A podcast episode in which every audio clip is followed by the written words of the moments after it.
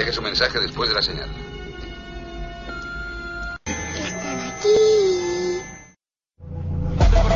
Bienvenidos a Catch Podcast Show. Puede pasar cualquier cosa. Twitter, Twitter, lo del pájaro. ¿Qué es esto? ¡Un poquito! ¡Prepárate! Saludos a todos mis compañeros y a mí primero. Lo hacen cara por su movimiento y su determinación. No le tiene la cabeza pegado. ¡Todos te queremos! Comenzó el programa de la ecuación perfecta. Esto de categoría. Hola, soy Alex Bonilla y esto es Wrestling Catch Podcast Show.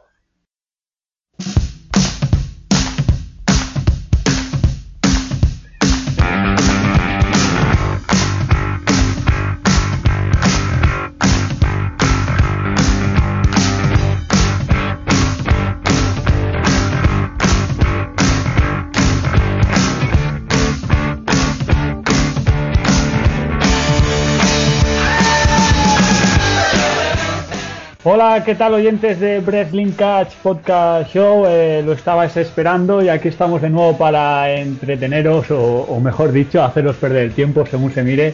Ha sido una larga espera, pero comenzamos esta temporada con la intención de ofreceros dos horas de podcast en los que nos dedicaremos a debatir los temas más interesantes del wrestling. Sí, sí, a debatir se acabó aquello de tener que escuchar largo leyendo resultados. Lo vamos a dar caña a la actualidad, así pues eh, no nos centraremos tanto en los resultados como hemos dicho. Y para ello os invitamos que sigáis a nuestros amigos de Solo Wrestling, que el Wrestling según yo, Diario Wrestling o KGB Wrestling, los cuales ofrecen la mejor cobertura en español. Además, eh, esta temporada, la segunda, tenemos la firme intención de dar la mayor información posible del wrestling español. Ya conocéis a la WWE, al FIL, Spanish Pro Wrestling, Super Wrestling Alliance y Pro Wrestling Euskadi. E intentaremos todas las semanas acercaros un poco a cada una de estas aso asociaciones. Eh, luego, ¿qué más tenemos? También tendremos nuevas secciones que iréis descubriendo a lo largo de las próximas semanas. Y no solo eso, eh, porque haciendo un email futbolístico, eh, queremos que tú seas ese jugador número 12 y que participes con nosotros ya sea mediante la pregunta de la semana o, o Wrestling Catch Podcast Show Music, donde tú eliges qué temas musicales sonarán en los intermedios de cada podcast. Y una vez presentada la hoja de ruta eh, de esta nueva temporada que comienza, toca el turno del primer podcast, el número 41, donde hablaremos de lo más destacado de Impact Wrestling, eh, WWE, con especial atención al Royal Rumble nuestro ya clásico top 6 y las últimas novedades sobre el wrestling nacional. Pero hay una cosa que no cambia, porque todo esto no sería posible sin nuestros colaboradores, que, que ya tenían ganas de, de, empezar. Y al primero que tengo por aquí es al señor Diego. ¿Qué tal, Diego? Muy buenas. Eh, hola, muy buenas. Hola, ¿qué hacen todos? Hola, hola ¿qué hace? Hola, ¿qué hacen? Eh, esperamos esta temporada dar mucho la nota. Yo por lo menos voy a dar mucho la nota, yo lo prometo. Yo soy como siempre. Y vamos a traer un poco de wrestling español y vamos a dar mucho la nota en España. También tenemos a Iria, ¿qué tal Iria? Muy buenas. Muy buenas, Buah, deseando volver que estaba una. Tenía mono, mono, mono de debate, de discusión y de, y de lucha libre.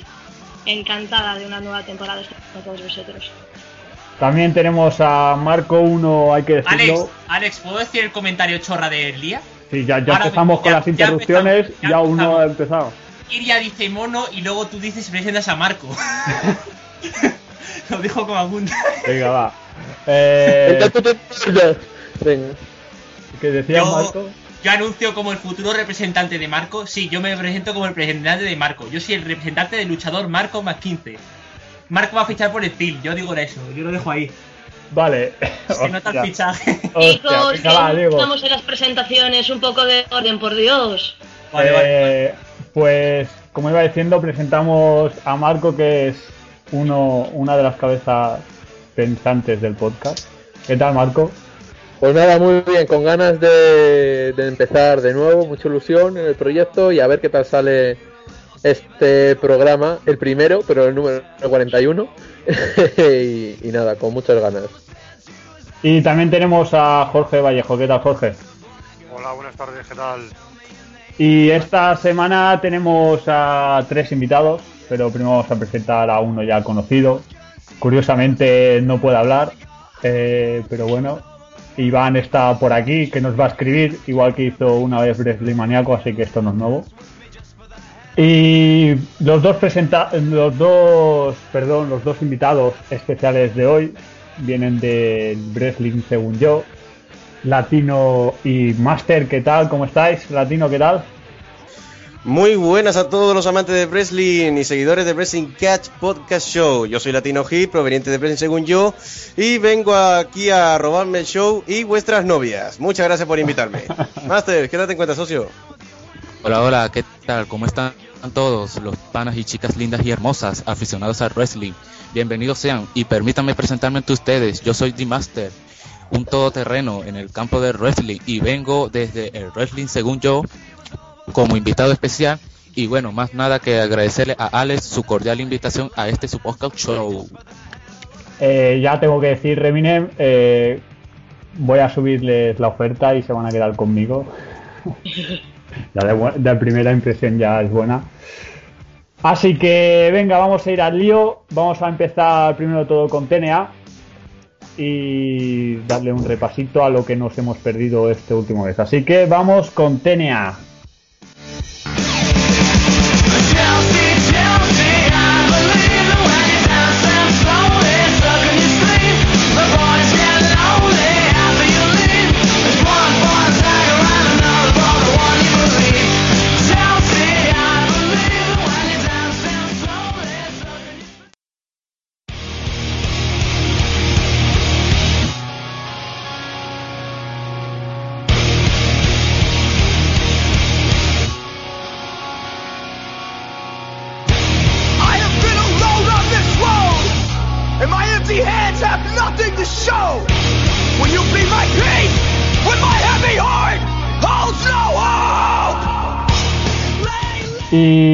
Hace ya casi dos semanas que se celebró Genesis, el primer pay-per-view del año. Como plato fuerte del evento tuvimos a Christopher Daniels venciendo a James Storm para conseguir una oportunidad por el título de los pesos pesados. Y también a Jeff Hardy reteniendo dicho título ante Austin Aries y Bobby Roode. Pero lo más destacado ha sucedido en los últimos dos Impact, en los últimos Impact, ya que la boda entre comillas de Bully Ray y Brock Hogan, Taz se destapó como un nuevo miembro de los Aces and Eights. Así que primero de todo, eh, latino, ¿qué te pareció Genesis y Taz y la boda de Bully Ray y Brock Hogan? Bueno, antes que todo decir que pa- a- para mí hablar de tener es todo un lujo. eh, de hecho, por eso me doy a conocer en el según yo y en el podcast. Soy su mayor defensor. Y el Génesis como tal, bueno, es eh, curioso ver la cantidad de comentarios hirientes, por decirlo de esa manera, hacia PPV que en general, pues oye, para mi gusto, pues no dejó, no deja, no dejó unos malos combates. Estuvo bastante bien, ciertamente, y para ser un PPV de relleno y que, y que contó con luchas de relleno, para mí estuvo muy bien y ciertamente no les dio tiempo a, la- los de TNA a lo que es eh, a explotar esa idea nueva e innovadora de lo que son los cuatro PPVs al año junto con los especiales. Con lo cual podría decirse que desde luego fue un buen PPV para mi gusto y desde luego levantará mucho más el nivel eh, en, lo, en lo concerniente al lockdown en un futuro. Y dicho esto pues pa- pasaríamos ya a lo que es el impact Dios, qué gusto hablar sin restricción de tiempo. Qué maravilla. Qué, tiempo, ma- qué tienes ma- qué tiempo. maravilla. A ver, hablando sobre el Impact, en general, pues el Impact de la boda ciertamente me, se extrañó. eh, lo que se extrañaron buenas luchas, por decirlo de manera. eh, tan- tanta promo y tanto demás, pues como que cansaba. Lo- solamente me quedaría con lo mejor que podría ser una posible alianza de Bobby Rook y Austin Aries como, como equipo. Eh, eso ya sería, madre mía, una, una, una una completa maravilla. Y que nadie diga, por Dios, que es una copia de Hell No. De Hell No, por favor. Que nadie me diga eso. Que no nos engañen, ¿no? Que, que no nos engañen, que, que no tiene nada que ver. Y eh, luego lo de la boda, yo no me esperaba lo de Taz, así de claro lo digo. Eso, eso me sorprendió y me gusta que me sorprendan. Porque prácticamente casi nunca lo suelen hacer. Y eso siempre me gusta. Pero. mm, Taz, el tema es que ya no puede luchar eh, el hombre. Y. Pero bueno, a Isis Anel le hace falta una voz cantante, una alguien que sepa llevar eh, el micro como nadie y sin- desde luego con Taz ya se ha, ya se ha llevado en con Main Event Mafia y otras agrupaciones anteriores, con lo cual Taz es un, sería un buen fichaje no con señorita micro. Para luchas ya, eh, me- no creo que lo sea. Hombre, ¿Taz puede luchar todavía? Que yo sepa, no podía, porque tenía una lesión que era como la, como la de Edge. O, es decir, o si luchas, te, te juegas la vida, me parece, ¿eh? No- Sí, eso mismo. He escuchado sobre eso. Me quiere, re- me quiere de que era así. Eh, si alguien más quiere opinar sobre Genesis o Impacts, Yo el tema Yo, de, bueno, de- Marco, Marco, Diego. dale, Marco, dale tú, dale tú. Vale, no, yo por lo que vi, eh, mm, mm, a ver, eh, no soy fiel seguidor de TNA ni mucho menos, pero bueno, me gusta analizar algunas cosillas y tal.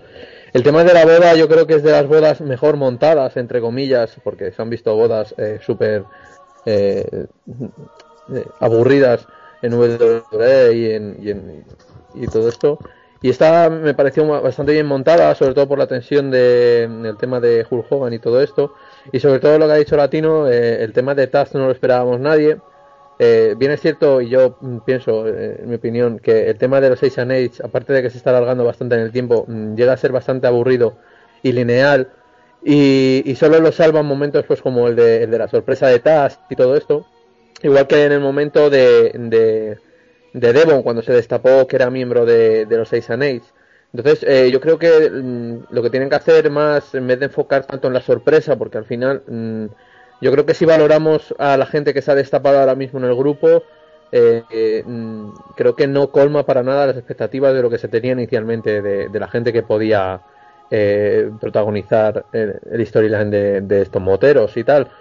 Y, creo que aunque sí nos sorprendan con ese tipo de cosas, creo que no engancha a la gente lo suficiente como a decir, mm, joder, este grupo impacta porque eh, estamos hablando de Doc, bueno, Luke Gallows, a lo mejor eh, se mm, reconoce mejor, Mike eh, Devon, eh, ahora Taz, mm, ha entrado de una forma extraña para mi modo de ver Mr. Anderson y la verdad, eh, no sé yo si van a seguir destapando a gente y yo tengo mis dudas de que Taz verdaderamente sea sea el líder de ese grupo. Mm, No, líder, líder como tal no. Eso del líder posiblemente se descubra para lo que- para cuando se esté llegando ya el lockdown. Y es El ahí donde me gusta, ah, para donde me gustaría llegar. Por ejemplo, Aces and Eights es una historia de demasiada, con, con de- que va a tener demasiado tiempo. Es decir, que de, su preparación va a durar, eh, esto es lo que creo yo, eh, que va a pasar. Su preparación, eh, la preparación de la historia como tal, las bases se van a sentar en seis meses. Y básicamente no podemos tener un grupo de moteros que, que- cuya historia acabe en lockdown cuando la, la mitad de la historia, de la, de la parte inicial de la historia, la- se la han pasado perdiendo. Con lo cual, lo lógico sería que en lockdown los Aces and obtuvieran la victoria, se desvelara el líder de Aces and o ya estuviera desvelado de, de antemano, y ahí empezara lo que fuera el dominio de Aces and Eights eh, eh, en TNA. Es decir, que sería una, una storyline a muy largo plazo. Eso, Pero eso es lo que yo- Latino, Exactamente, estaba muy de acuerdo con esa cuestión. Esa es una historia que la van a llevar Pero- con muy largo plazo y puede que termine, concluya. Yo me atrevo a decir que puede que concluya en Buff Glory. Ah, yo creo dime, que yo creo que lo que vosotros dos exponéis es un poco contradictorio, porque le- hay que tener en cuenta que and Age es un grupo que ¿cuántos meses llevan ya rodando y perdiendo y haciendo el mongo por TNA? Ahí ese es el está. problema, ese es el problema. Tú no puedes dar tiempo a un, a un stable que ya le has dado mucho tiempo. Lo único que están haciendo lo de and Age es perder tiempo. Yo es que no lo veo ya o algo de futuro. Que para este yo último yo para este último Bound for Glory sí lo hubiera visto con una historia con una historia boom boom. Pero es que ya, después de Bound for ya fue perdiendo peso pay-per-view tras pay-per-view ya por impact por impact. Ya es que ha dejado ya y ha pasado ya a un segundo plano. Claro, eso, eso, en eso, eso es muy cierto. Eh, la cuestión es, eh, la storyline eh, podría, podría ser una storyline de la leche. Y ciertamente tampoco hacen falta luchadores que sean técnicos o high, o high flyers para que, para que digan, joder, menudo equipo. Simplemente la cuestión es que dicha banda cree impacto. And Eights, pues lamentablemente desde Bound for Glory no ha creado impacto. Es cierto que, que será una storyline muy larga. Eh, yo eh, es prácticamente como si lo, lo viera venir. Posiblemente eh, tal vez me cague en la boca y no, no, no ocurra nada. Pero de, ocurrir así, de, que después del lockdown pase mucho tiempo y muchas otras locuras, lo digo, lo, lo habrán llevado bastante mal porque a un stable no se le puede hacer, no se le puede ya hacer perder contra luchadores eh, básicos y como Garrett Bischoff o West Briscoe y mucho menos que en Bound for Glory aparezca Hulk Hogan en plan sus años mozos ahí venga bof, bofetada venga y dale. Bueno así no se le da credibil- credibilidad a un grupo. No, y, y menos Y aún también como el como lo que sucedió en el Steel Cage. eh, empiezas bien sacando de hace dos, tres semanas, eh, quiero recordar, que al final Sting con un bate, vale, es con un bate, pero tienes a cuatro tíos que al final te lo saca de... Efectivamente, de- cuatro, de si cuatro te atacan, a, te atacan a la vez, no, bueno, eh, es imposible, por mucho bate que tú tengas, no, no te vas a poder defender. Y encima hay que vaya en uno y en, en plan fila india. Ala, me pongo la espalda y, ba- y batazo. Pongo la espalda, batazo. Pues no. Yo creo No, que... eh, Sí, el concepto de, de los Asian Age como grupo y cómo lo están vendiendo eh, cómo- y cómo fue introducido en, en Impact, yo creo que el concepto estaba era muy acertado. Lo que pasa que creo que ya están eh, cometiendo el error, mm, ya a lo mejor no solo de alargarlo, sino el ser tan... mm, de no meter, conte- de no, contener, no meter contenido atractivo, eh, a, a- a es pesar de que sea largo. Es muy monótono, porque yo lo que no entiendo es, eh, por ejemplo, eh, ¿para qué, qué y para qué Devon recupera el título de la televisión? O sea, Realmente no- el título televisivo sería una especie de título intercontinental. Lo que pasa es que no se le sabe va- dar valor a lo que es ese campeonato como tal. Fíjate los campeones. Kevin Nash. eh, a ver quién más fue. Mick Foley. Es decir, fue, fue un campeonato que fue creado desde luego ya desde la completa locura. Antes fue campeón, el campeonato de leyendas, luego campeonato global, ahora televisivo. Es decir, es un campeonato que no se sabe hacer, no se sabe qué hacer muy bien con él. sí, pero por igual, eso- pero, sí. pero entonces es, es No han llevado un buen trabajo con él. Marco. De Master, sí, perdona, Master. Master, tira tú.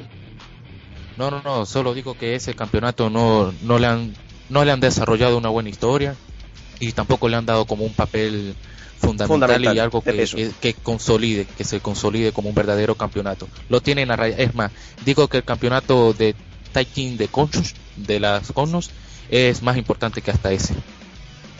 Que no le, no le han querido, no le han querido ni dar pesos, que no lo tienes. Nos, nos sobran 10 minutos que hacemos, ahora el de televisión, pum. Lo usan Eh, para efectivamente. eso. Es que es como un campeonato de, de los Estados Unidos actualmente en WWE. No tiene eh, una historia de peso. ¿no? Te- eh, a un campeón de Estados Unidos en WWE no se le hace mucho caso. Ahora Cesaro, pues por la trayectoria que tiene en las indies. Pero Artrup, si fuera Artrup, por ejemplo, ya nadie le haría caso. Y con Tenia, el campeonato televisivo pasa exactamente igual. Cualquiera que sea campeón eh, no va a tener relevancia como tal. A no ser que haga una storyline de la leche. Hombre, Cosa que yo creo que el más claro ejemplo de lo que tenemos en este caso, Austin Aries. El, bastante, antes de Austin Aries, que era el título de la X Division? Nada. Hombre, el, campe- hombre, el campeonato más, más prestigioso que tenía, es decir, ese, Hombre, el pero- campeonato de la X-Division digo- es, es el estrella de la, de la de TNA, es lo que la, la- la define como, como empresa. Sí, Como empresa. lo que la Hombre, Es la, caracteriza. es la- Quiero- es la que le da sentido, es, es lo, que, lo que hace ser TNA. Cuando, cuando, una, cuando uno piensa en TNA, piensa en la X-Division. Y luego X-Division. ya... e- Eso es lo primero que piensas, en, en Chris Saban, en Sharkboy, en eh, Sí, pero Curryman. ¿cuánto, pero cuánto tiempo Elliott, estaba, pero- pero cuánto tiempo llevaba perdido el, el título de la X Division? Eso Ya. sí, lo, lo admito, ¿eh? Eh, Es decir, se le ha estado dando poco, poco peso al campeonato hasta que lo cogió Austin Aries. Eso sí que, que es verdad, ¿eh? Eso no, a eso, eso sí no me refería desde un principio yo. Yo es, Claro. era, era un título que tienes un, tiene un montón de trayectoria, los combates de la X Division antigua que sí, que daban importancia. Parecía que con Austin Aries sí, estaba ganando un poco de importancia y estaba recuperando su auténtico valor.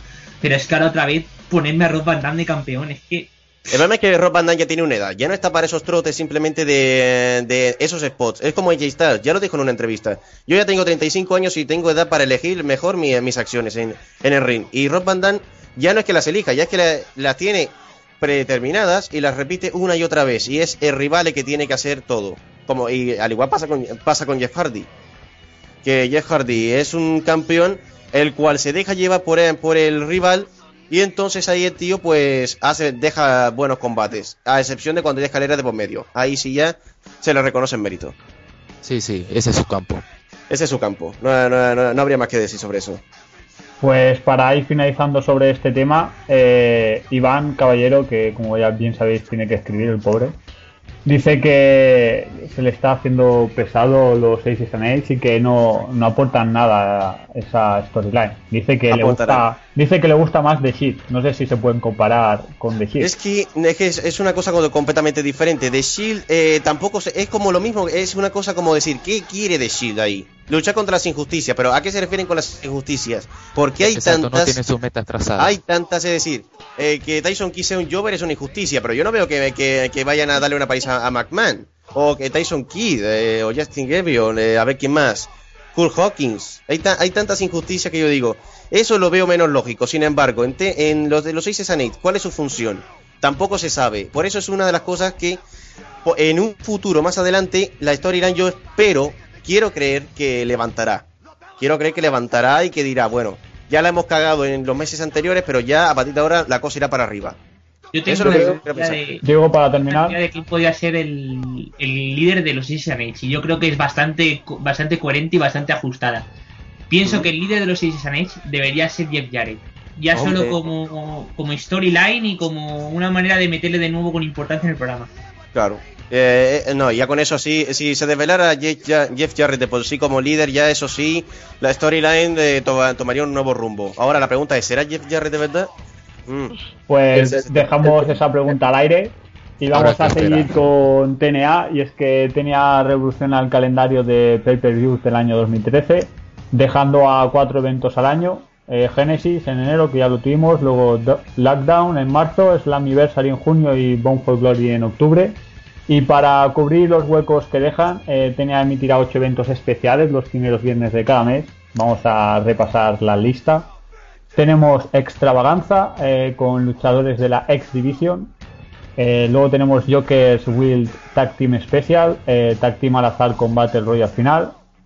Tenemos también un Hardcore Justice 2, show de combates extremos remunerando tiempos de la ECW. Eh, Chain Reunion, eh, recuperando el ring hexagonal y luchadores del pasado de TNA. Knockouts en Knockdown, el show especial para la división femenina. También tenemos International Incident, torneo internacional, y regresan la X Division World Cup Tournament, eh, formato que, que regresa, como he dicho, en el que se enfrentarán cuatro equipos con diferentes luchadores. Y para finalizar, la World Cup of Wrestling, otro especial de TNA con cuatro equipos nacionales, formado por un luchador de pesos pesados, un crucero y un tag team. ¿Cómo veis este cambio? ¿Creéis que será positivo? A mí me Yo- encanta la idea de las World Cup, me encanta, es que siempre me ha gustado esa idea y siempre me ha gustado.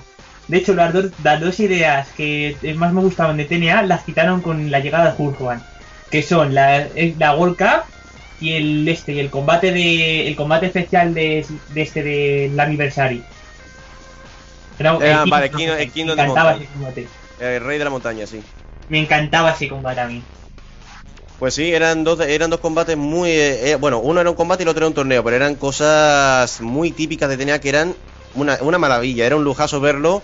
Y eh, todavía recuerdo el combate en, en equipos de Victory Road 2008, me parece que fue, que era enfrentaba a Japón contra México, contra TNA y, e Internacional. Esa lucha fue impresionante, a no ser que esté confundido de, de evento y de lucha, pero que yo sepa, me parece que fue ahí en Victory Road 2008. Esa lucha fue impresionante, maravillosa fue. Yo en cuanto a- a- al kit de la cuestión, el tema de, cómo reparte ahora TNA los eventos especiales, eh, tiene que andarse con mucho cuidado ah, porque ahora, eh, aunque sí nos van a meter ocho eventos especiales, eh, esos no, en esos eventos no va a incidir para nada ninguna storyline, o sea, quiero decir, eh, son eh, tiene toda la pinta de que estén ajenos a cualquier feudo, cualquier ángulo, a, cualquier argumento y van a ser especiales en lo que se va a basar, digamos, solo solo wrestling, no va a haber storylines, nada de eso. Claro, es Entonces, que ahí... eh, habla, habla, sí, sí. En ese, en ese sentido, eh, creo que eh, hace mucha falta eh, programa de este estilo y, y aparte, pues lo que hemos dicho, que aparte son, creo que han, han dado han dado muy bien en la tecla de qué de qué producto eh, ofrecer al, al espectador, porque son cosas que creo que, que, eh, se demandaban, el tema de, de- del torneo de la X-Division, la- el torneo internacional. Eh, un, lo que se ha hablado mucho de, hacer un programa expresamente de knockouts, pero creo que llega tarde, a mi modo de ver. o un programa de knockout eh, hubiera estado muy bien, un especial de knockouts cuando realmente eran knockouts, ¿vale? Y no ex divas. Eh, pero bueno, en ese sentido, pues eh, yo creo que el concepto es acertado. Lo que pasa que lo que creo que va a salir perdiendo es el tema de los pay-per-views, o sea, en los que van a confluir las storylines.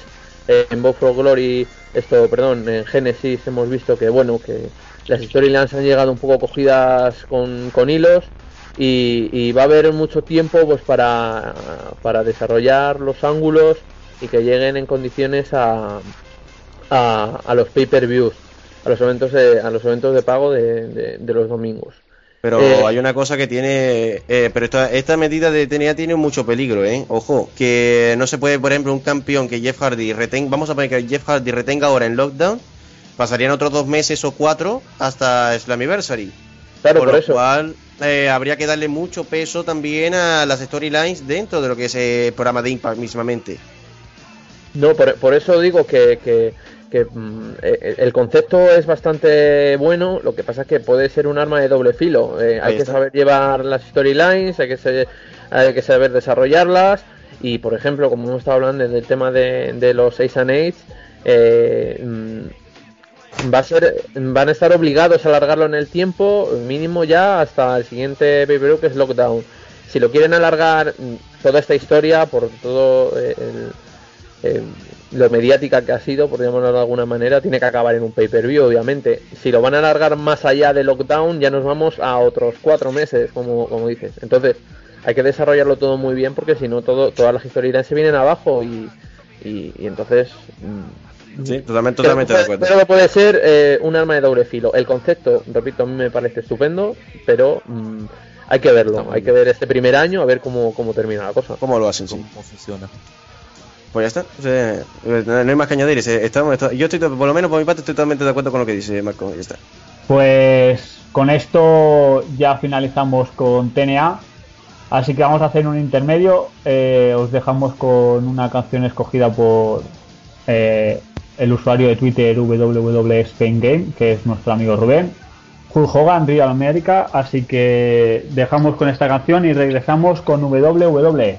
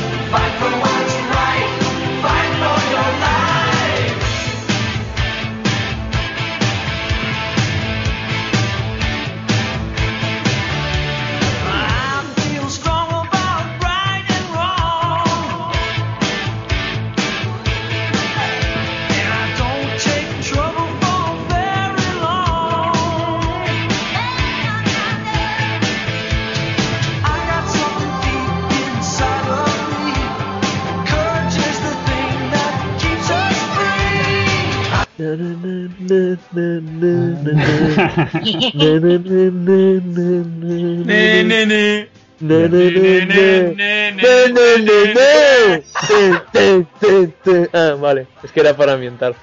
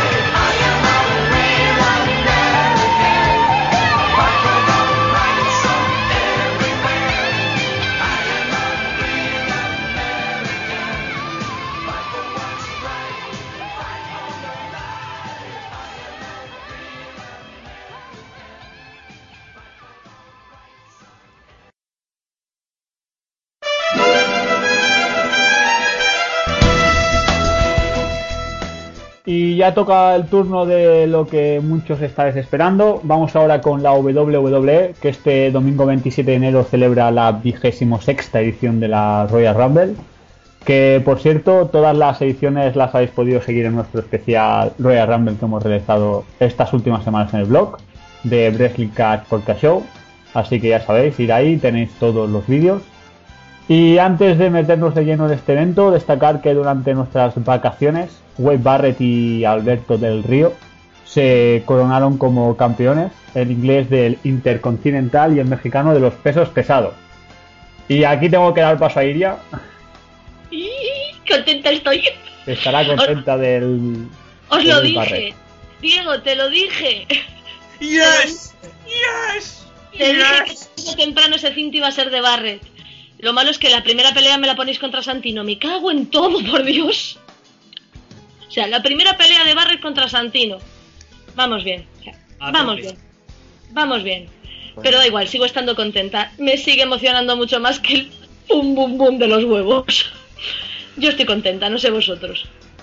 ¿Y cómo veis el cambio de Alberto del Río ahora que es campeón de los pesos pesados y parece que su tendencia es un a face? Sí, bueno, A la mí- tendencia face es face ya. Y yo Hombre, creo que lo puede desarrollar bien. El personaje de Río siendo Face pierde muchísimo. Para, para mi gusto, ¿eh? Es verdad que como ídolo mexicano, eh, tío se sale, pero pe- su personaje como Face pierde una barbaridad. Eso. Ya no, ya no volver a escuchar ese mítico ese, Listen to me, perro. Eso ya eso lo voy a echar de menos. una barbaridad, hombre. Eso.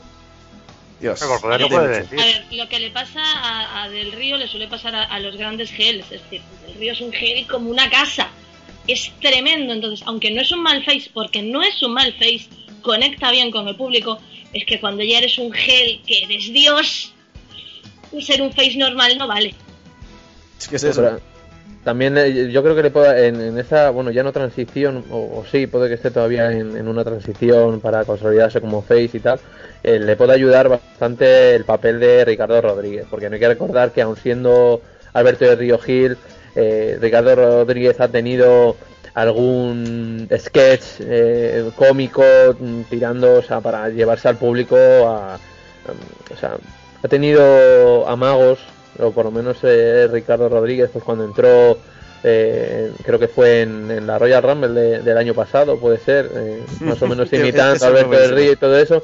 Quiero decir, la gente se ha volcado mucho, mucho con él.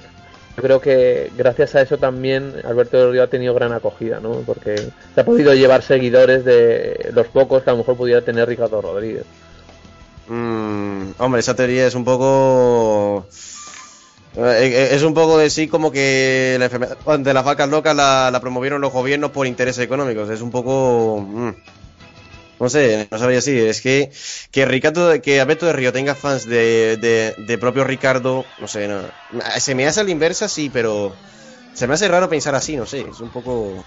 No sé, Extraño. yo, yo, yo también me baso en un poco un comentario que hizo él, ¿no? Que, que cuando él dio ese primer paso a Face, que con su con que Ricardo Rodríguez es su amigo y tal, y que con él eh, eh, solo se mete él con Ricardo Rodríguez, o quiero decir, más que es, es una es la piedra angular, un poco el eje eh, por el que se ha podido mover del río para justificar su paso a, a. Hombre, claro, el es que ese. Digamos que ellos ambos son como un equipo inseparable, digamos. Eh, yo ahora mismo no concibo a Alberto de Río sin una una mítica presentación de esas de, de, de Ricardo. No, no, no concibo a de. Río.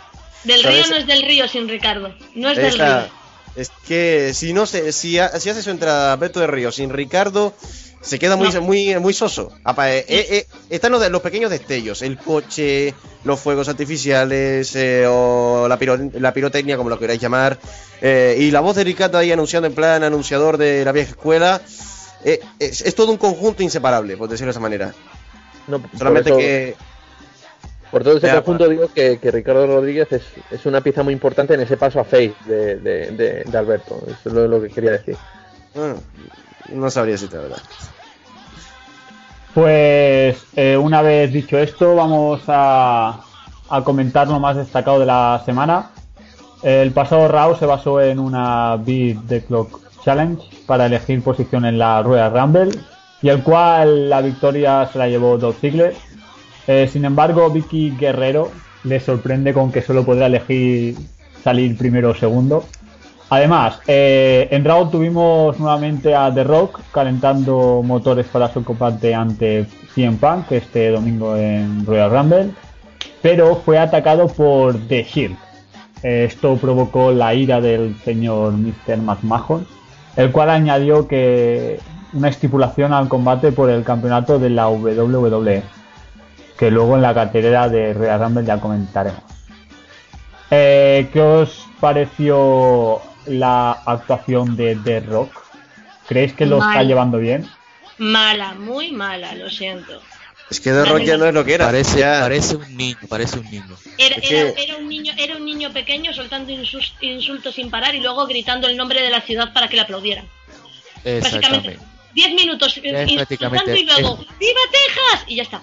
Se acabó. Envidia, Sí. envidia, Ya todo, envidia. ya todo su discurso. Ya todo Hombre, su eh, discurso no, muy envidia, envidia es verdad, ¿eh? Ah, seguramente más, más de uno le tiene envidia a esos milloncitos, eso seguro, pero, Pero- de que hace malas promos, las hace malas, eso sí. Pero, mala, favor, a ver, Diego, pero, por Diego, en favor, serio. Pero ¿cómo podéis apoyar a CM Punk que repite lo mismo siempre, siempre y siempre? No me jodas, por favor. Diego, ¿eres CM capaz Punk de lleva...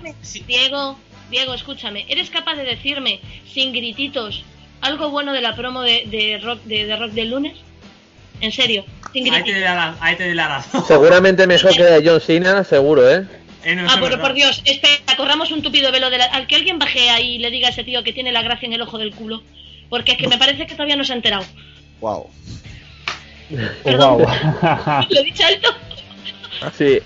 Eh, de todas maneras, eh, la promo de, de Rock, pero ya no solo esta, sino varias atrás, creo que el tema del PGA de Rock lo está matando y no se está sabiendo adaptar por lo que por lo que estoy interpretando y por lo que veo. Eh, y, y creo que él viene de una época en la que sus promos podían basarse en otro tipo de, de vocabulario o en otro tipo de contexto, ahora no, y creo que se lo está hablando mal y pronto CM Pan en todas las promos, si comparamos una y otra, se lo está apoyando. O sea, sí, También. de más, mm, creo, a mi punto de vista.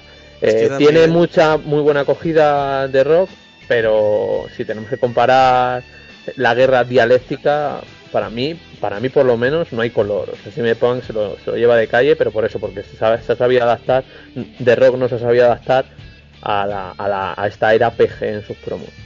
Mm, también hay que decir una cosa, y es que están enfrentando a dos personajes completamente diferentes y aquí ya salgo un poco en intervención a favor de The Rock. Eh, están enfrentando a dos personajes completamente diferentes, es decir, si, tú, si, si cogemos al CM Punk de la ECW más o menos, igual podrían hacer unas promos eh, del mismo nivel entre ambos.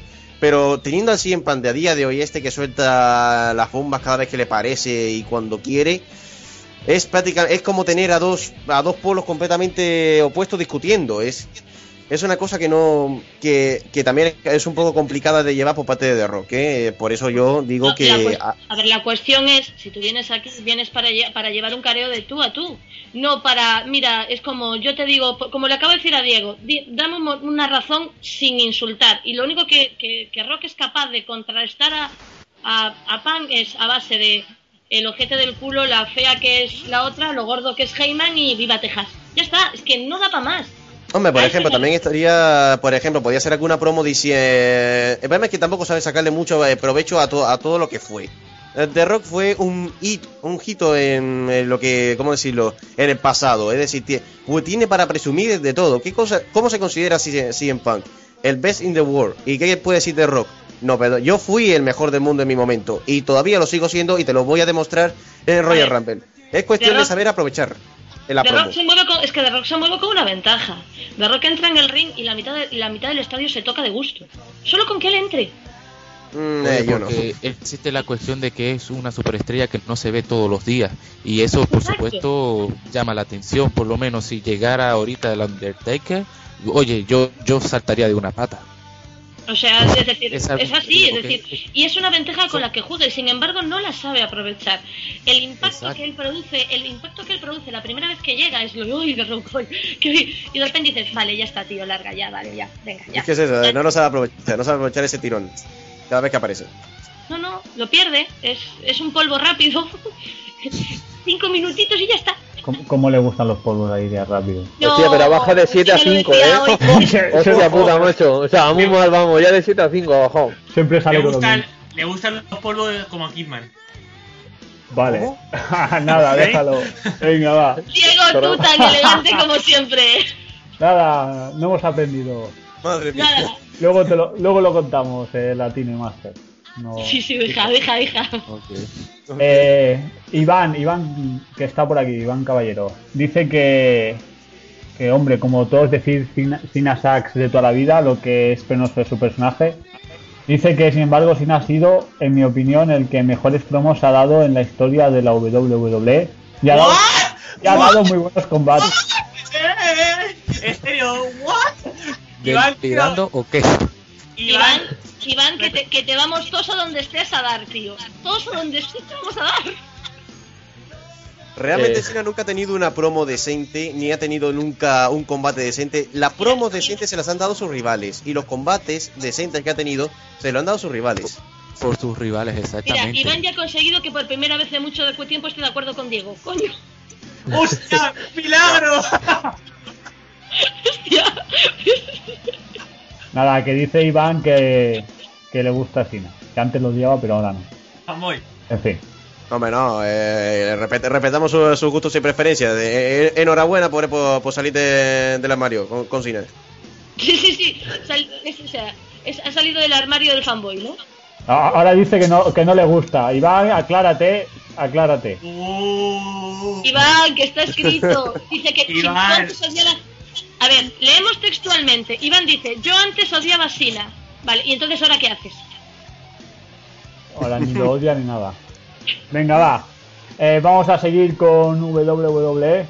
Eh, por, otra, parte, perdón, en el NXT de esta semana, el mismo Shawn Michaels, XPK, presentó los nuevos campeonatos Tag Team que se pondrán en juego en un torneo en el que The White Family, Eric Rowan y Luke Harper, y el equipo formado por Adrian Neville y Oliver Gray, son los primeros equipos que pasan de ronda.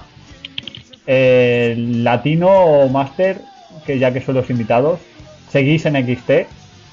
Bueno, yo hice la crónica de NXT la- esta misma semana, de hecho, con lo cual eh, algo, de algo de constancia tengo te- tengo que tener sobre, sobre el tema. Eh, hombre, primeramente decir que me parece muy buena idea lo de torneo y tal, pero como las parejas, como todas las parejas que aparezcan sean como la Wyatt Family, mejor que desaparezcan los campeonatos y de paso los luchadores también, ¿eh? porque madre mía, qué tostón. Aburrido. Ah, una- que entre- la entrada de, esos es como... Pero que, que os habéis fumado, tíos. O sea, es como... El otro Es que- pone la silla en medio del pasillo, baja y dices, Es que-. Se supone que son uno- una especie de rednecks, de rednecks, de estos de, de campo bien adentro, ¿sabes? De, de estos de que, se- de que solamente salen en la, en la matanza de Texas. De esos Y- que y, solamente... y además, y además que se han fumado algo y no muy bueno. Eh, eh, de garrafón. bo- eh, de una garrafón. cosa como, ¿dónde, ¿dónde está el ring? ¿Dónde espera que llego? ¿Dónde espera? Llego al ring, dame un segundo. No, espera, me quedo en la silla. Joder. Han hecho la de Jeff Hardy en Víctor Hero 2011, ¿no? Hostia, tenía una pinta. Bueno, No, pero a, a ver, eh, yo en, en esto, con el tema del torneo de parejas, eh, mm, pintan muy bien. Por lo- la, que he visto la de Adrian Neville y, y Oliver Gray. A mí me gustó bastante el combate raro. Es que me gusta un combate de los de la, la banda esta de rock eh, que no se la creen ni ellos de de Head Slater y Drew McIntyre. Y bueno, en este caso no estaba Jinder Mahal, pero fue un combate que me gustó bastante. El, el, el Shooting Star Press este de, de Neville, bueno, para que no lo sepa, en el territorio indie era Pac. Y es, es, es brutal, o sea, quiero decir, eh, el, el bote que pega cuando cae sobre Drew McIntyre en el combate es, es impresionante. Y, bueno, hay, que, hay que estar atentos a cómo, a cómo evoluciona este luchador, si lo suben a los rosters principales, si van a seguir manteniéndole ese finisher, porque, porque bueno, eh, lo veo bastante peligroso. Lo ejecuta muy bien, pero lo veo bast- bastante peligroso y menos controlado, por decirlo de alguna manera, que el Shooting Star Press de Evan Bourne, que como ya sabemos, lo tuvo que repetir la tira de veces sobre un saco de boxeo, se comenta, para, para que al final le dejaran ejecutarlo en, en- como su finisher. En cuanto a la pareja de, de, The Wyatt Family, eh, yo mm, al principio lo veía un stable creíble con Bray Wyatt a la cabeza, pero ya no.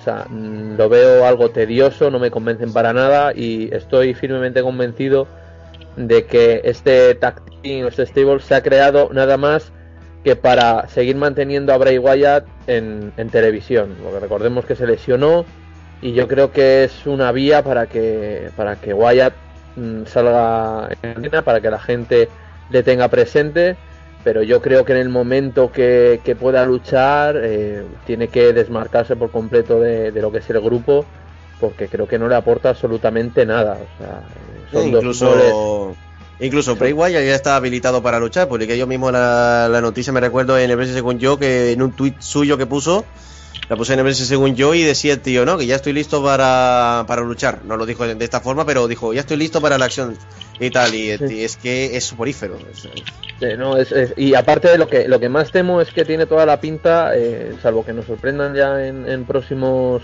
eh, eh, programas, porque ahora mismo no recuerdo si las grabaciones ya están hechas y tal. Eh, tenemos ahora a Alex Riley y a Derrick Bateman como, como pareja. Está Corey Graves solicitando entrar en el torneo, pero sin ni siquiera tener pareja.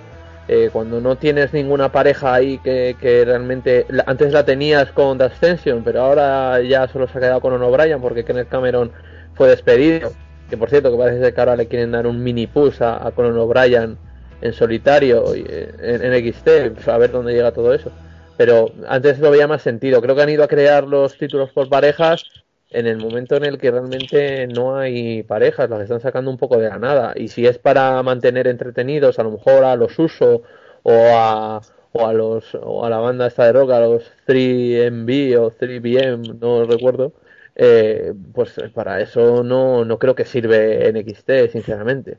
Entonces, bueno, eh, la idea está bien, pero creo que llega un poco tarde.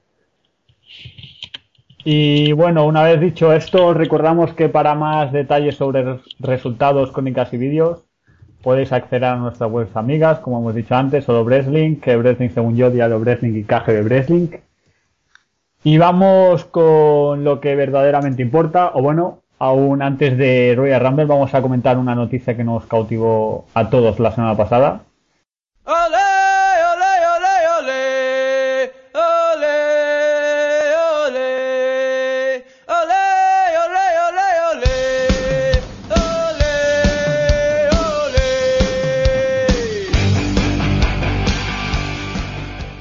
Es que se ha conocido, aunque la WWE no lo ha hecho oficial, que el genérico es el nuevo fichaje de la compañía. Eh, todos sabemos la trayectoria de este luchador en las indies, pero ¿creéis que tendrá futuro en esta nueva etapa y qué papel va a desarrollar?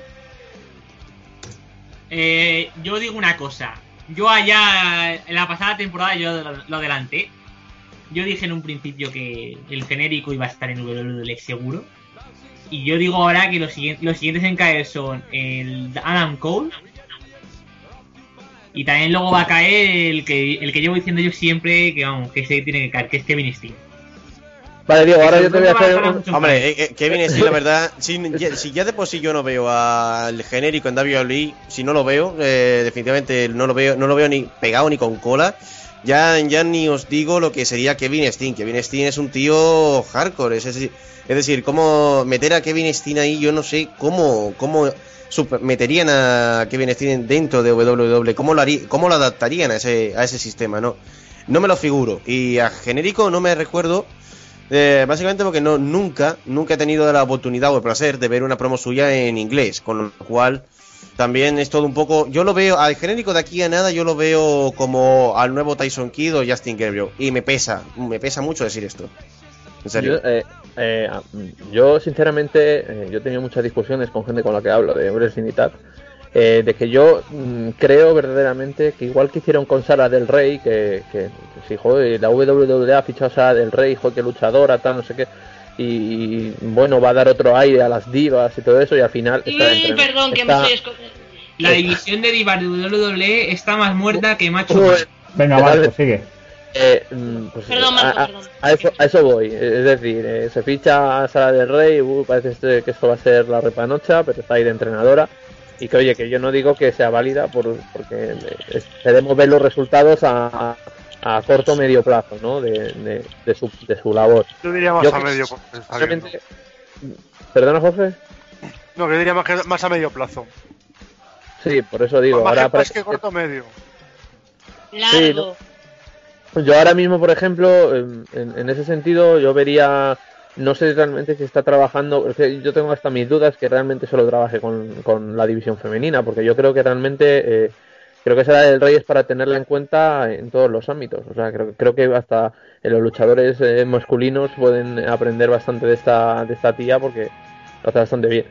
En cuanto a lo que digo del genérico, eh, yo creo que, mm, punto número uno, si realmente la WWE la ha fichado, mm, que se confirme la noticia, bueno, que parece ser que sí, porque se ha despedido incluso de, de varios eventos que- que ha tenido en estas últimas fechas, eh, yo creo que mm, le tendrían, le deberían eh, mantener el personaje, porque creo que es que, eh, mm, y el nombre y todo. Entonces, como eso lo veo muy difícil por temas de copyright y derecho de autor, y sabemos que la WWE quiere controlar mucho todo, y eso yo casi estaría más encaminado a que el genérico mm, va a estar en, eh, como entrenador. Es que ya he puesto más como entrenador. Eh, sería sabia nueva, no serían los típicos carcas eh, que ya están resabiados y ya un, poco oxidados para entrenar, sino yo creo que a gente que realmente lo que la WWE necesita para realmente subir un poco el nivel es gente que ya tenga mucha experiencia en, en, indies, que creo que es eh, donde, donde se logra, pues, bueno, eh, me repito, la experiencia a la hora de luchar y, y tener más tablas. Y yo creo que va a terminar siendo eh, a corto medio plazo, eh, igual que me remitía otro, creo que va a, seguir, va a ser entrenador. Estoy firmemente convencido en eso. Y, y- y a lo mejor en un futuro puede entrar al, al roster principal, pero lo veo súper complicado por el tema del personaje. Y, y más que nada, eh, en cuanto a genérico, esa, esa es mi opinión. ¿Alguien más quiere comentar sobre el genérico? Master, por ejemplo. Bueno, con respecto al fichaje de genérico, mientras cuando lo confirmen, yo lo que opino es que este luchador eh, van a reprimirlo mucho de sus movimientos. Ya por el concepto de la WWE de mantener sano a sus luchadores, de que no se lesionen y estas cuestiones, van a reprimir mucho su técnica y su- sus movidas aéreas. Pero sobre el gimmick y también sobre el gimmick que le puedan colocar, tal vez sea un estilo así español, para tener una especie, un luchador que se refiera a ese mercado. Yo, yo eso lo, lo escribí esta semana, creo, en Twitter o la pasada. Eso de que el genérico le podrían dar un aire español. Ah, Yo creo que está muy lejos eso, de que haya un gimmick de un español en, en, en la WWE que pinta bastante lejos. O sea, Hombre, conociendo los de la WWE, meterán a, meterían a un tío vestido de torero, fijo. Fijísimo, vamos. sí, Que- de ellos es podemos es esperar todo. eso es, es la empresa que más estereotipo eh, le mete a, lo- a los eh, personajes de los luchadores, pero la que más, eh, de lejos. Es decir, un español, torero. Un mexicano, pues mariachi. Que es que es lo peor. En serio, es demasiado estereotipada es, eh, la de WWE, demasiado, para mi gusto, ¿eh? no, latino, Porque latino. todo está en la, la comercialización latino. Tú sabes cómo es la WWE, que siempre busca un mercado de tener un Aún así, es referente que- a cualquier zona del país, del, del mundo. No sé, yo, es que yo sigo... en ese sentido, en ese sentido el personaje de torero no sería para atraer al público español, sería para atraer al público americano. Porque un personaje de torero Sí. al público español se le puede dar dos vueltas, vamos. No, si, quieren estereotipo, si quieren estereotipar, pues ponen directamente un mariachi torero y ya está. un luchador a Juan, Sago con los cuernos. Sí, no, y de, y de manager que traigan a Tito Santana, ¿no? Y, y Ya pues... eh, Sí, no, ya, ya completo. Ya, ya sería completo. Además, completo. además el genérico es canadiense, ¿no? Es- Sí, es un Sí. canadiense que lucha... Los ca- ca- canadiense es el Genérico es otro canadiense haciendo de, de- de- de un personaje de cualquier otro sitio que no es Canadá. O sea, Como de hecho, el único canadiense que está haciendo de canadiense es Christian, ¿no? Eh, s- Repite la pregunta. O sea, el único canadiense que está haciendo de canadiense es Cristian. Es Cristian. Hombre, ni canadi eh, realmente Cristian no está haciendo, que yo sepa, Cristian no está haciendo realmente de nada. Es decir, un, es un tío querido por el público que cuando aparece le dan un campeonato dos o tres días, semanas o meses y ya está. Eh, No, no sé- eh, yo- a, a- a lo que se refiere Es como para tenerlo A ver, a ver, a ver. A ver. Iria, Iria, que pisas a la gente. Marco. Perdón. Vale, no, que lo que creo que se estaba refiriendo Jorge es a la hora de las presentaciones y todo eso, ¿no? Uh, es sí que. Un luchador de, de- de- yo te presentan como de eh, eh, Toronto, Ontario, Canadá, eh, eh, Cristian. ¿no? Ah, vale, sí, sí. pues Santino sí, Marella es canadiense también, pero es, es- canadiense, Lo ponen como italiano. Perdón, Varela canadiense que está haciendo italiano. Jinder Mahal, canadiense que está haciendo de indio, aunque sea, aunque tenga familia hindú, ¿sabes? Pero es canadiense. Mm, vale, vale, ya. Ahora, ahora te entiendo, sí. Que el único que he presentado como tal, sí, efectivamente era Es Christian. Sí, Cristian. sí efectivamente. Y Tienes, lo mismo, y tienes 5, 6, 7 luchadores canadienses que, que ni siquiera son canadienses. Sí, bueno, Sí. Si, tienes, si tienes a un africano que estaba haciendo de jamaicano, que ahora vuelve a ser africano, esto es así, esto es así. Es que era una pátrida. Entonces han dicho, bueno, pues como esa pátrida, pues eh, movemos el, No, la, la es que, vamos a ver, no, no, vamos a ver, lo de, lo de Kofi Kingston lo entiendo porque Jamaica vende más que gana. Sí, o sea, sinceramente, Yo creo que por, gané, eso, que gané. por eso reitero, por eso reitero el tema de que la WWE busca de poner luchadores que representen partes de alguna región del, del mundo para entrar en ese campo. Sí, y de pero siempre americana. ingresos. Siempre americano o de una gran- uno de los grandes eh, mm, etnias que tengan allí. No sé. Eh, ahora mismo, bueno, eh, están. Creo que es lo que estamos eh, estamos entrando en, en, una etapa en la que creo que está eh, está habiendo mucha variedad de nacionalidades ahora mismo en, en la WWE porque eh, estamos hablando de Jinder Mahal hindú, Antonio Cesaro suizo, Wade Barrett inglés, Sheamus irlandés. O sea, creo que quiero- yo no recuerdo verdaderamente toda esta eh, parafernalia, bueno, parafernalia no, esta variedad de nacionalidades, esta torre de Babel que ahora mismo es la, la WWE y es que eh, realmente estamos teniendo y aparte también dónde están los campeonatos, ¿vale? Porque tenemos el de los Estados Unidos en un suizo, el intercontinental en un inglés, el de los pesos pesados en un mexicano. Bueno, ya si rizamos el rizo, podemos decir que el de los eh, campeonatos por parejas lo tiene un español. Entonces, bueno, eh, el Sí, tema de bueno. nacionalidades, pues bueno, entiendo que la WWE eh, juegue con el tema de nacionalidades porque es un producto global y tiene que llegar a mucha a mucha gente y, el- y tiene que ampliar mercado. Y- Tiene que llegar a todo el mundo. y entonces pues A- a es comprensible, el tema de Kofi Kingston es comprensible, porque eh, hace unos años eh, a lo mejor por en Ghana seguramente no se podría ver un, un programa de la WWF ahora WWE, entonces siempre tirabas por lo, mexi- eh, por lo caribeño, por todo esto. Pero ahora yo creo que para eh, pillar, para cazar al público africano, pues tienes ahí como estandarte a Kofi Kingston. Y, Hombre, incluso podías y- coger a Justin Gabriel, que técnicamente es de Sudáfrica. O sea, el, según el Jimny, claro está. No, no, es, no, no, no, no. No, es el Gimmick y es sudafricano. sudafricano. Justin O sea, Gabriel es es, sudafricano. es de, es de Ciudad del Cabo. Efectivamente, efectivamente. O sea, por eso digo que hay mucha variedad de nacionalidades y esto es- en estos en este sentido está es- está muy bien, pero también eh, por eso no entiendo en cierto modo que nos vendan a un canadiense como italiano, a un a un ganés como jamaicano en su momento.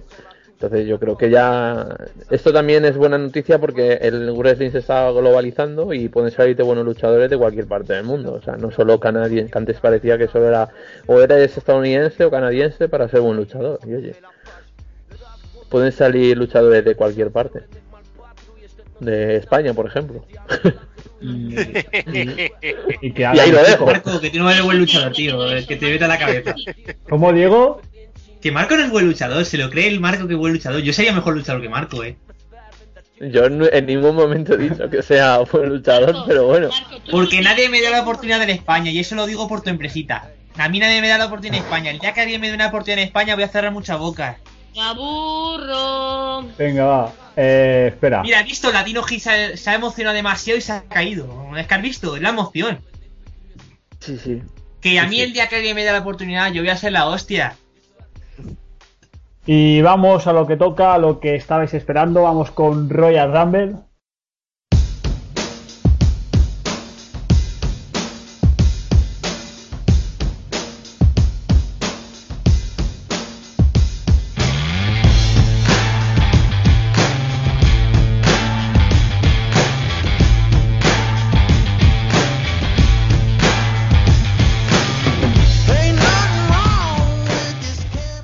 Repasamos la cartelera y que nuestros sabios colaboradores invitados nos den su opinión. Así que vamos a decir combate y iremos por, turnos, decís el resultado y lo que creéis que va a pasar. Y primero de todo tenemos el pre-show por el título de los Estados Unidos, donde Antonio Cesaro, el campeón, se enfrenta a The Miz. Diego, por ejemplo, tú primero. Eh, tengo que dar mi opinión. está claro, macho. Me- es que me, me pregunta, me preguntan en combate que conociendo mis gustos está claro. Eh, que gana The Miz, ¿no? Vale. Alex, Eh, por- esto que por el es que latino. Vamos a agilizar esto y vamos a dar el nombre, porque si tenemos que empezar Vale. a adivinar, nos vamos a cuatro horas y no es plan. Sobre quién ganaría el campeonato de los Estados Unidos en Royal Rumble, dices, ¿no? Sí, ¿quién te gustaría? Hombre, ¿quién me gustaría? Está claro, yo estoy con el, con el amigo Diego, eh, de Miss. De hecho, el, no, The Miz. Claro, es que, es que Diego, no- Es que, se- es que Diego. Eh, en el Presi, según yo, eh, de Miss eh, es uno de mis más populares caballos, eh, ¿sabes? Es en plan... ya, me gustaría que ganara de Miss, pero claro, por calidad... Yo soy testigo. claro. ¿Ves? De más de testigo. testigo. ¿Iria? Pues yo estoy, mira, igual que Latino en ese sentido. Me gustaría que ganara de Miss. No sé, no- no- debe ser que el esfuerzo que está haciendo por intentar parecer bueno me, me cae en gracia, porque lo está intentando el chaval. Le sale como el culo, pero lo está intentando. Pero la calidad y el talento se van a, a marcar. Va a ser, va a ser Cesaro. ¿Marco? Yo eh, tengo mis dudas, ¿vale? Porque, bueno, pero yo aunque la lógica me dice que gana Cesaro, yo voy a apostar a que gana de Miz, más que nada porque se le está un poco, se le está dando como bola a su unión eh, profesional con Ric Flair, más o menos, y, y su nuevo finisher que quieren que sea la figura 4 y creo que mm, nos puede sorprender y a raíz de ahí eh, a ver si, aunque sea perdiendo el título Cesaro, vale, que siempre estábamos como echando en falta de que como campeón de los Estados Unidos tuviera un buen feudo, a lo mejor puede tener ese buen feudo, pero mm, digamos, buscando la banca. Entonces, mm, me voy a aventurar a decir que, que de Miz y ya forjar un buen feudo para Antonio Cesaro y a lo mejor que dé un pasito para a lo mejor cosas más importantes. Vale. Eh, Iván, ves escribiendo cuál es tu pronóstico. Eh, Master, Bueno, con respecto al quién yo diría que ganaría, yo me inclino por Antonio Cesaro, ya que este hombre ha demostrado un buen, un buen desempeño y un buen reinado con, portando este cinturón. Y además con respecto a la rivalidad con el yo creo que se la han sacado demasiado rápido, diría en sentido de colocar una lucha titular. Que eh, la rivalidad solo depende, sucedió fue a, costa de esto, de lo que sucedió en el programa del aniversario 20 de Raw, nada más simplemente porque Antonio Cesaro entró al Miss, al show, al segmento Miss TV y insultó a Ric Flair. No creo, no veo lógica para que sacaran una lucha titular. Ojo, con esto no quiero decir que no me guste el feudo. Es más, está muy bien, pero no, no debieron haber puesto una lucha titular tan rápido. Claro, esto servirá como un porte para la rivalidad que se avecina con estos dos hombres. Que digo que va a ser tremenda, porque ambos tienen técnica y bueno, micro y carisma. Pues Eso técnicamente la storyline debería. Esto, esto es que sirva como crítica. eh, es una vergüenza que en un programa de tres horas no, haya, no hayan sido capaces de darle forma a una, a una storyline para el campeonato de los Estados Unidos. Es vergonzoso. Exacto, se la sacaron demasiado rápido. De pero como, perdón, como las perdona, Iria, no, es, es para apuntar una cosa. Eh, mm, creo que a lo mejor, mm, no sé yo, eh, eh, esta rivalidad se está gestando en Main Event, ¿vale? Eh, en varios combates que ha tenido Antonio Cesaro, The Miz es el comentarista y han tenido varios careos Mm. y todo esto, entonces ahí se está gestando.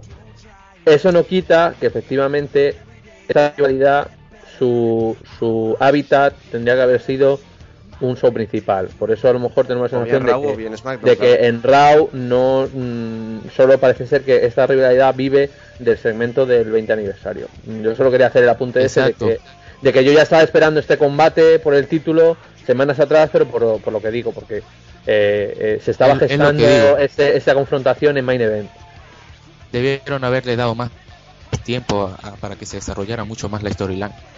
para que tuviera más sentido, más, más, más peso, más, llam- más llamativo, Pero el, el- la- más una- impacto. un feudo por el título de Estados Unidos no podemos esperar eso porque eh, eh, eso carece de eso. Antonio Cesaro carece de un rival y una storyline en condiciones desde hace muchísimo tiempo. Bueno, Es- hace tantísimo perdón, chicos. tiempo desde que desde que fue campeón. O sea, que- Es que es lo que estaba diciendo, o sea, os quejáis- esta no tiene sentido, como las cuatro últimas, le encasquetan el rival con calzador siempre.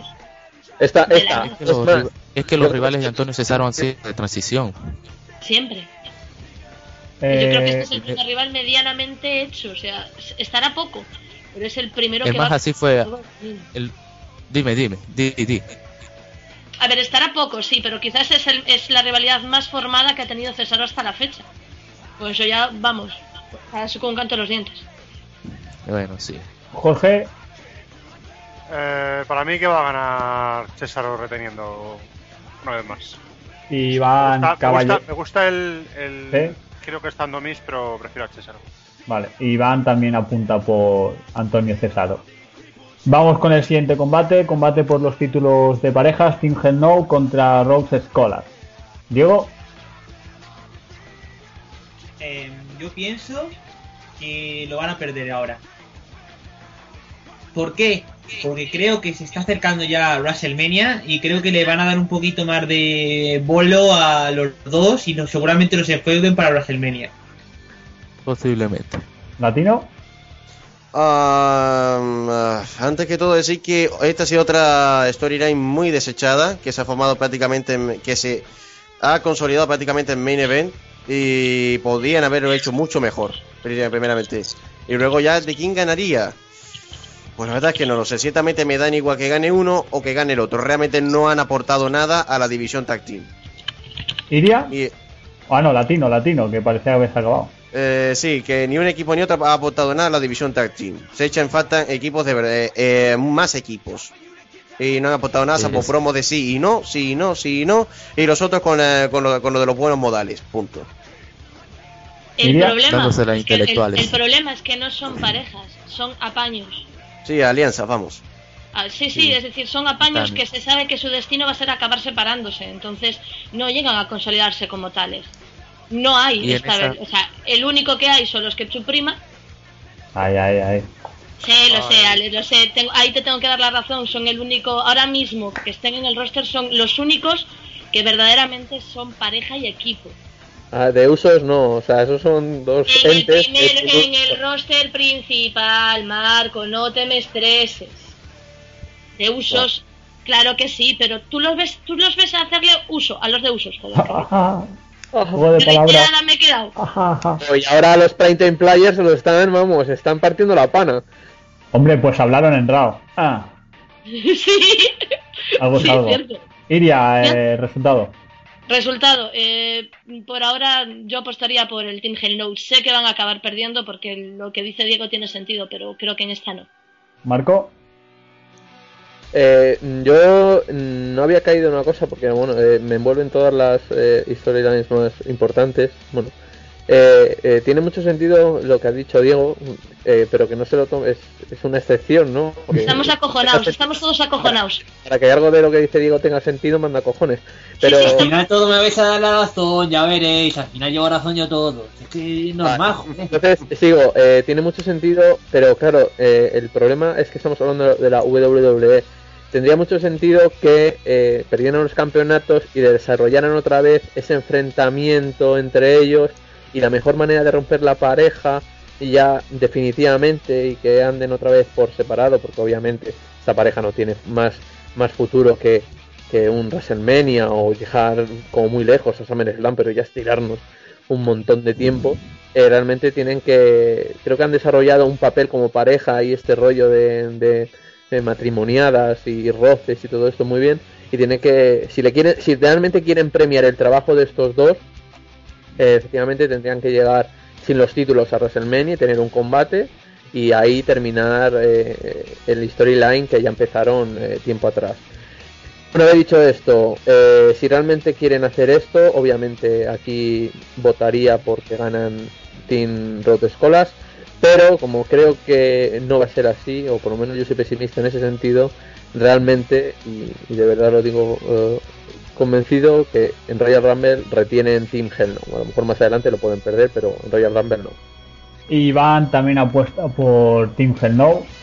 Y Master, Yo he puesto por los Pro Scholar porque ya he visto que la rivalidad la, han alargado como demasiado y a la vez ha tenido como muchos frenos en la parte de los pay per view y vería yo quisiera ya que hubiera otro otros tag team que vayan por los campeonatos porque ya ya esto viendo los mismas a las mismas parejas ya aburre un poco y deseara que ganara por supuesto los Raw escolar y en el siguiente en el round post al Royal Rumble que tuvieran su de su revancha y ya- la perdieran y de ahí ya buscaron su campo aparte los Jorge. caminos aparte de los de Hit No Pues yo estoy de acuerdo con la con las teorías estas de, de que va a ganar los eh, los Road Scholars y, y Hell No pues eh, empezará a disolver ya para para volver otra vez a las luchas en solitario. luego tenemos un Last Man Standing Match por el título de los pesos pesados, donde Alberto del Río pone su campeonato en juego contra Big Show. Así que Diego, tú primero. Yo solo digo una cosa, si la teoría de antes es loca, ahora viene la mía. Va a ganar Del Río y va a salir Ziggler y va a canjear. Bien. Yo lo veo muy claro. Ahora os explico luego por qué. Explícalo ahora si Claro, quieres. tú lo ves claro, No, no, todos no, los no, luego lo todos, tío, todos. Latino, Pues a ver, eh, yo lo veo una victoria clara para De Río porque no le van a quitar el campeonato nada más eh, a veces coronado. Pero lo de que Ziggler canje, mira, lo veía claro en Hell in a Cell, lo veía claro en prácticamente todos los PPVs anteriores, lo veía claro en el final de reinado de Sheamus. Eh, en fin, lo, lo he visto claro tantas veces que ya digo, canjeará para o bien para Elimination Chamber, que es lo lógico, o bien para, ¿cómo se llama esto? Para um, WrestleMania. Uno, uno de dos. iría. ¿Qué quieres que te diga? Yo ahí, la lógica, o sea, lógico ya no es que Alberto haya conseguido ese cinto que pareció de la nada, no creo que se lo quiten tan rápido. Ha enganchado bien con el público, o sea, simplemente por química. La tiene buena, con la gente ahora mismo lo aprecia. Va a mantenerlo él. Marco. Eh, yo eh, me estoy empezando a asustar porque nuevamente estoy...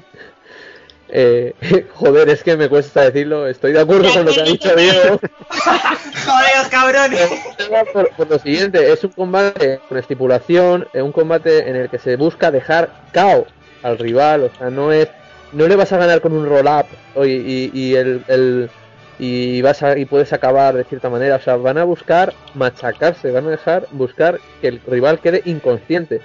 Entonces, eh, si el combate, recordemos cómo ganó Alberto del Río el, el título, o sea, acabó mm, casi también en la cuenta de 10 en el suelo, o sea, terminó destrozado. Entonces realmente puede ser una buena oportunidad para que Dolph Ziggler canje y más cuando mm, puede verse eh, agraviado por el tema de- del torneo de Raw, o sea, gana el torneo de Raw para elegir posición y solo van a elegir la posición 1 y 2. ¿Por qué no puede ser que realmente diga, pues canjeo, soy campeón, que le den por culo a Royal Rumble y ni el primero ni el segundo, no voy a salir porque soy campeón? Entonces, eh, apuesto por la misma por la misma teoría de Diego, eh, gana al Alberto del Río, pero canjea a Dolph Ziggler. Una, Pues- una nota, una nota. Me encanta lo que le cuesta a Marco decir apuesto por lo mismo que Diego. O sea, Sí. le cuesta horrores. Eso es que me tiene envidia. Venga. pues Iván Caballero dice que ganará Alberto del Río, pero que Ziggler no canjeará. Master. Bueno, con respecto a esto, ganará Alberto de Río, por supuesto, porque llegará hasta WrestleMania como campeón. Y Ziggler usará la oportunidad con el maletín por una lucha en WrestleMania legalmente, así como lo utilizó John Cena en el Round Meet. En el Round Meet, sí, ¿verdad? Sí, sí. Así, un, un combate normal, pues. Simplemente eso. No hará sorpresa. No dará sorpresa canjeando. Lo hará legalmente, pidiendo su combate. Haciéndolo oficial. Jorge. Es lo que digo. Eh, gana Alberto, Sigler no, no canjea y esperará a un main event para hacerlo. A un main event, a un, a un pay-per-view. A un Benemet. Espe- eh, Esta es muy espera- buena. esperará el miércoles. No, hemos entendido. Eh, vamos ahora con el combate por el título de la WWE, donde CM Punk, el campeón, se enfrenta a The Rock. Combate en el que si intervienen The Shield, Punk perderá el título. Diego, A ver, yo creo que aquí nadie va a decir, tiene razón Diego, porque yo creo que soy el único que voy a decir esto. Me vais a hinchar a hostia, me vais a tirar piedras y todo, pero va a ganar The Rock. vale. Latino, Gana, gana, gana Punk, clarísimo. Yo, yo, estoy, yo estoy con, con lo que dice el profeta Máscara Oscura, y en el según yo, que gana eh, CM Punk. No se sabe cómo, pero gana. No, eso no implica que sea mascariano desde aquí. Desde aquí lo digo Máscara Oscura, no soy mascariano, pero apoyo tu teoría. Mantiene CM Punk. Iria, Con ellos estoy, mantiene 100 Punk.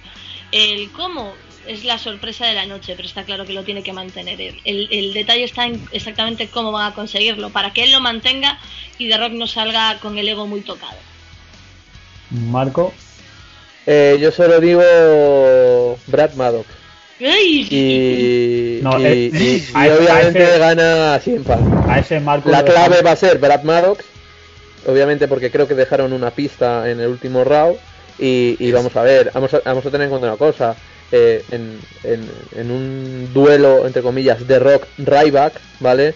Eh, en teoría, aunque Ryback es Ryback y no lo ha pintado como no lo han pintado, The Rock tiene que ser más peligroso. Entonces si contra Ryback eh, usó a Brad Maddox y a, y a Shield para, para retener, eh, creo que se ha desviado mucho la atención con Shield. Brad Maddox ha quedado como que es el marginado que nadie le quiere, pero puede que para seguir la línea que ha seguido CM Punk, y aparte que aunque nos moleste que CM Punk retuviera eh, de forma ilegal o cosas así, creo que creo que puede que que mm, retenga el título CM Punk y a lo mejor a lo mejor puede puede provocar una descalificación eh, gana de Rock pero pero retiene CM Punk y alimentan un poco la storyline y, y el feudo y todo esto Marco, compro. Compro.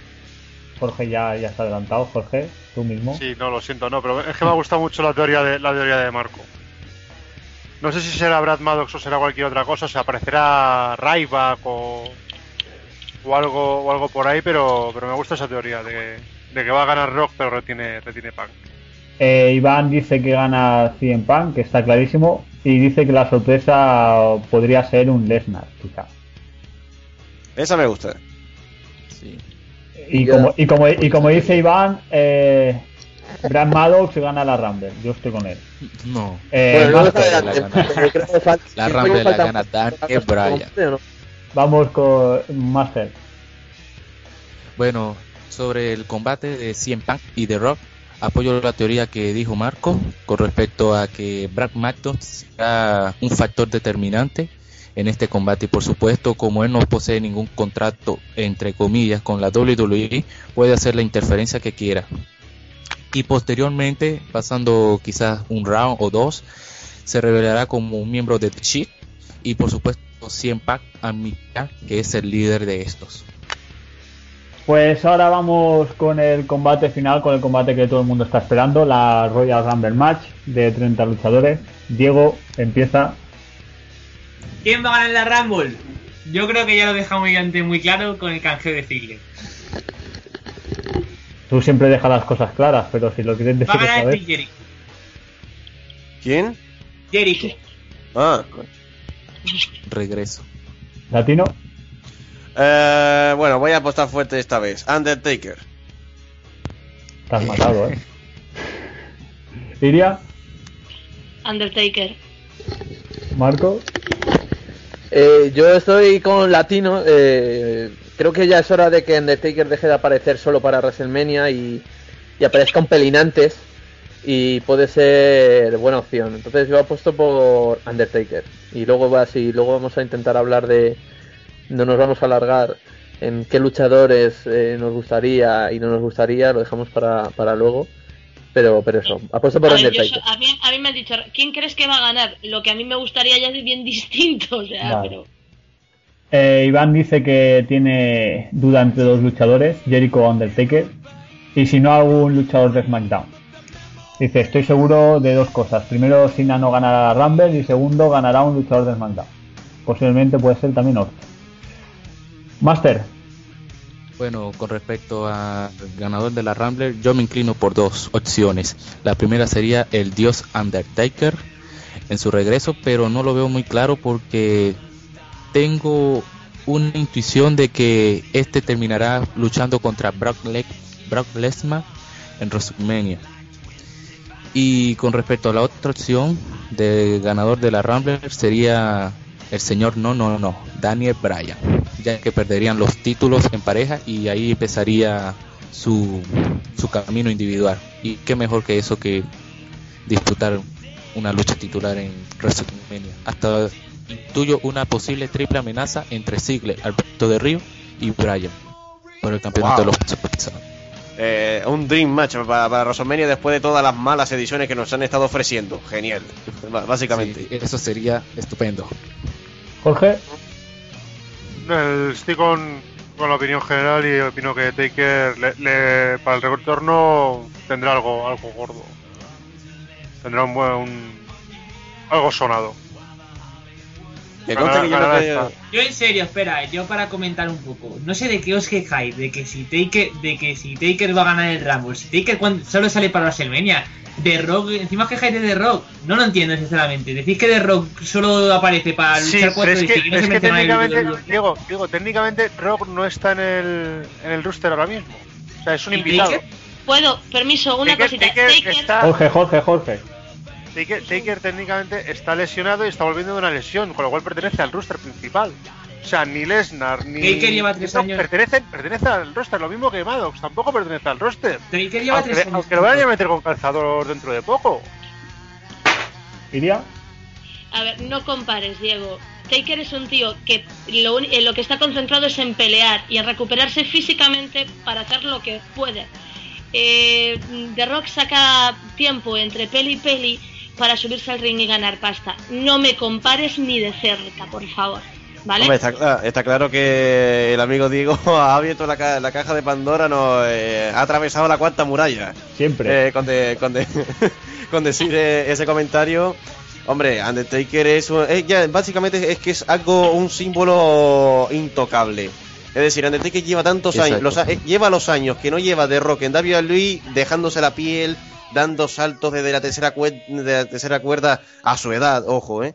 Eh, Sí. saltando saltos de tercera cuerda, dando grandes combates, dando grandes momentos, manteniendo lo que es la racha de WrestleMania. Es decir, es algo que ya, por mucho de que diga, ¿y para qué, compa- por qué no nos, por qué nos quejamos de The Rock y no de Undertaker? Es que ya son dos cosas totalmente diferentes. De The Rock, Vale, cuando puede, aparece y de vez en cuando hace ganar millones a tanto él como a los McMahon. Y Undertaker simplemente lo hace para, pa- aparte de ganar sus milloncitos también. Y a los McMahon, pues para de- regalarnos un combate para la posterioridad, cosa que no se puede decir de, de The Rock. Com- y Vale. eso lo digo mirando el combate que tuvo contra Cena. ahora ya, ahora ya un poquito despejándonos un poco del rollo este del tema de, de Rock, de The Rock de con Undertaker. Ahora ya explicándonos un poquito, ¿cómo pretendéis encajar vosotros que de, eh, de Undertaker gane el Royal Rumble contra quien lo enfrentaría? Es que no tiene sentido. The Rock, Undertaker tiene algo que es superior a un título, que es como la, es la racha. Que ahí. es- Eso es indiscutible. y- y- y a- y atento al tema. ¿Y qué, te- y, qué, pa- y, qué se- ¿Y qué tal si este fuera el año en que la racha se rompiera? Silencio en el, Lo- silencio en el estudio o de grabación. Lo estamos, pájaro lo estamos de Agüero. esperando. Es que eso es algo, yo creo, yo creo que la racha de Undertaker no debe romperse nunca. Es que es algo que tiene que durar para siempre, es el mito. Eso es intocable. Bueno, es vamos a, ponernos, eh, vamos a ponernos en el caso. Vamos a ponernos eh, ya aquí en plan storyline de esto de creativo chungo. eh, lo, que diciendo aquí, que, por ya- lo que ejemplo, aquí llamamos una paja mental. por ejemplo, ¿Cómo? Una y paja sus pajas. a ver, eh, y el. Mías, mías sobre todo, anda. Latino. A ver, eh, en fin, eh, sería el tema siguiente. CM Punk, eh, una vez que derrotara a The Rock, ya directamente diría, soy el mejor del mundo. Y entonces directamente ya llegaría a lo que es eh, al hombre con el que estuvo enfeudado allá por el año 2010, Undertaker. Mm, Eh, para, de- para demostrar que hay algo que está por encima de, de su título de ser el mejor del mundo, la, la racha. Empieza, La em- em- empieza el feudo de la racha contra el título de ser mejor del mundo y colisionan todos en WrestleMania.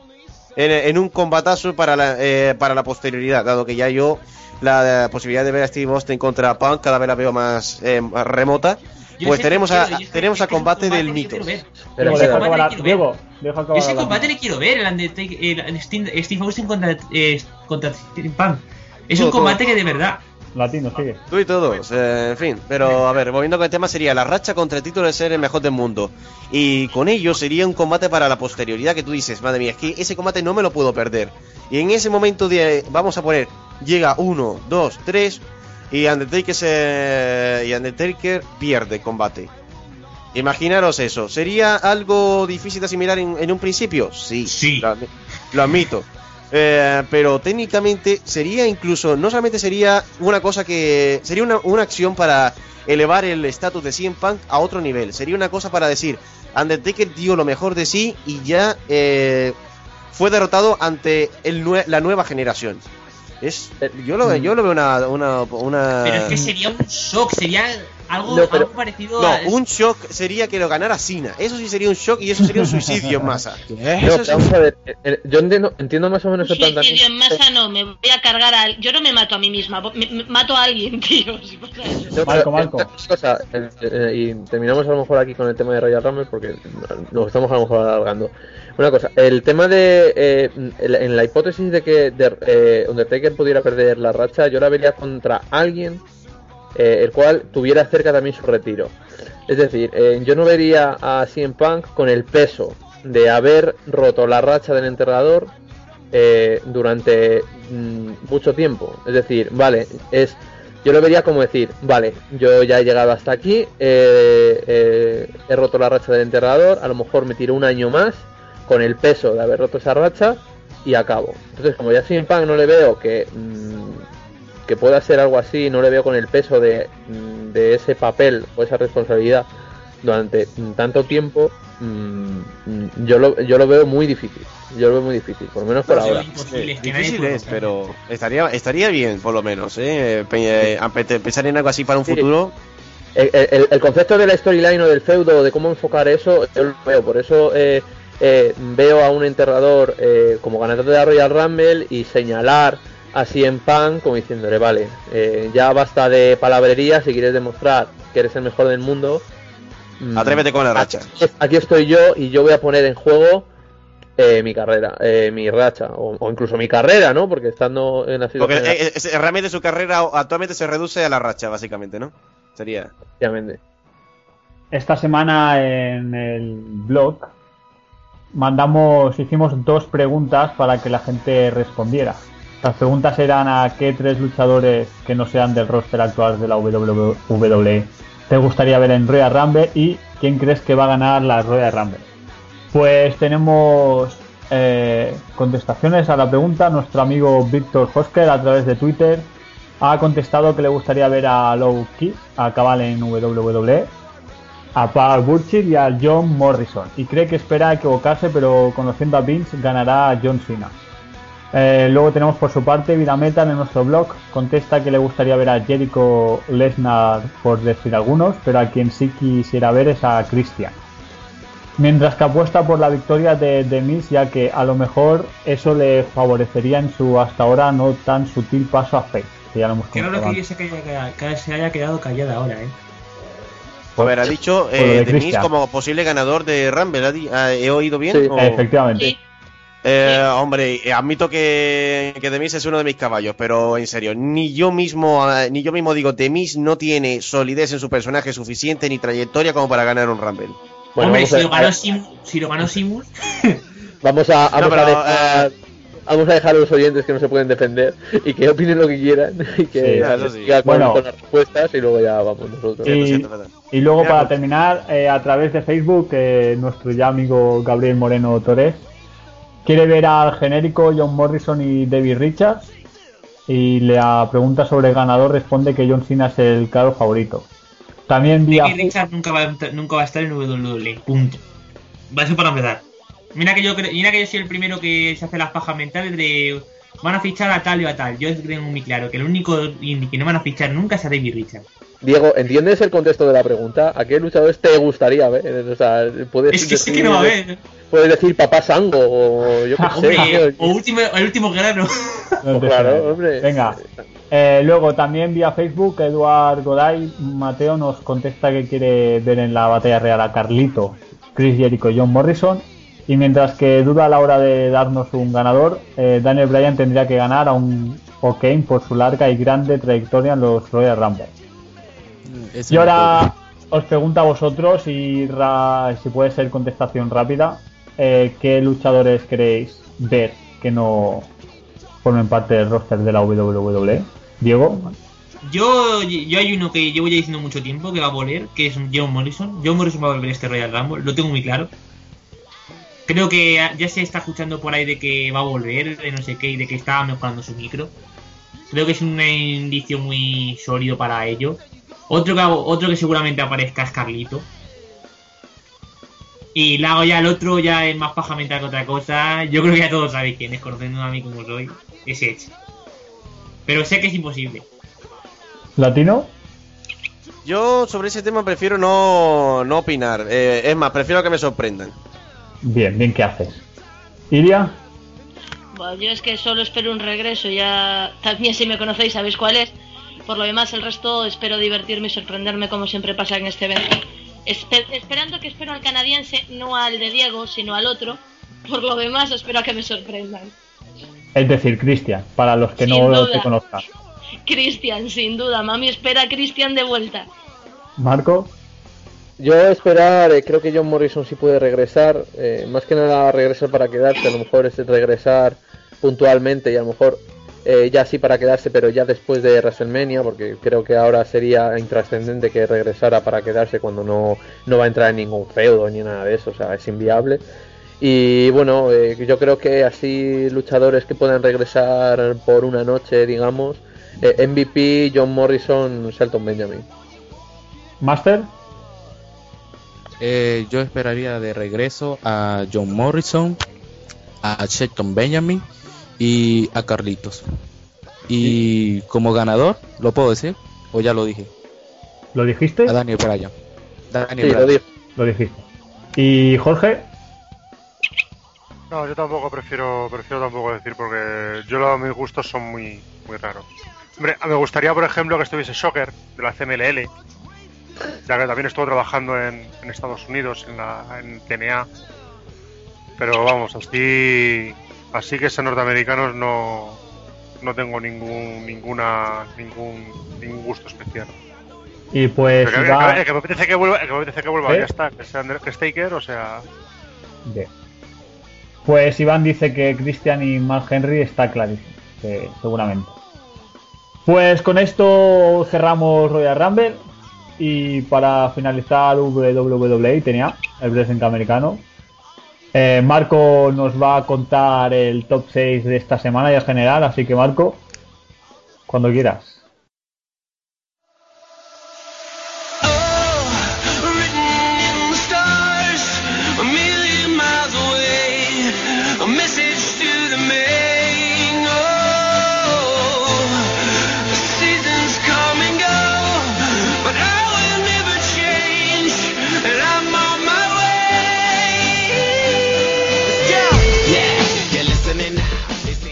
Vale, pues el top 6 de la semana queda de la siguiente forma.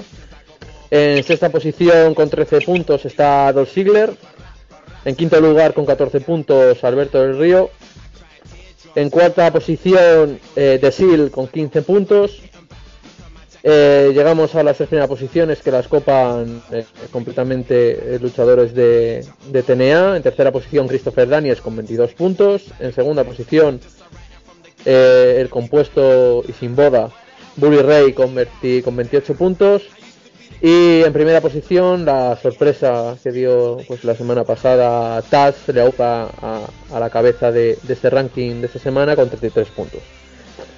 Yendo a la clasificación general eh, que bueno que recordar que aunque no hayamos tenido grabaciones las votaciones las hemos seguido haciendo vía interna los colaboradores y el staff de, de Wrestling Cast Podcast Show, por lo tanto la clasificación general queda de la siguiente forma. En quinta posición y subiendo en quinta posición eh, comparten Jeff Hardy y Bully Ray con 39 puntos, mientras que Jeff Hardy mantiene el, el puesto, Bully Ray asciende la prioridad de 10, de 10 lugares. En cuarta posición se mantiene Antonio Cesaro con 47 puntos. En tercer lugar eh, baja un puesto Wade Barrett con 55. En segundo lugar eh, baja un puesto, eh, por lo tanto tenemos cambio de líder y en este segundo lugar está CM Punk con 63. Y como hemos dicho, eh, copa el primer lugar de nuestro ranking general del top 6, Alberto del Río con 64 puntos que sube dos posiciones. Así que este es el, el top 6 de esta semana. Y nada, y quien esté de acuerdo bien y quien no, también. Bien dicho. Pues con esto, eh, como he dicho, vamos a finalizar el wrestling americano. Vamos a hacer un, un descanso. Antes de nada, despedir a Jorge Vallejo, que se tiene que ir. Hasta luego, chicos. Adiós, Jorge. Chao. Eh. Y lo dicho, vamos a hacer un intermedio. Podéis escuchar una canción que ha escogido Bresle Maniaco de The Rolling Stones, Doom and Gloom. Así que después de esta canción regresamos con el wrestling en España.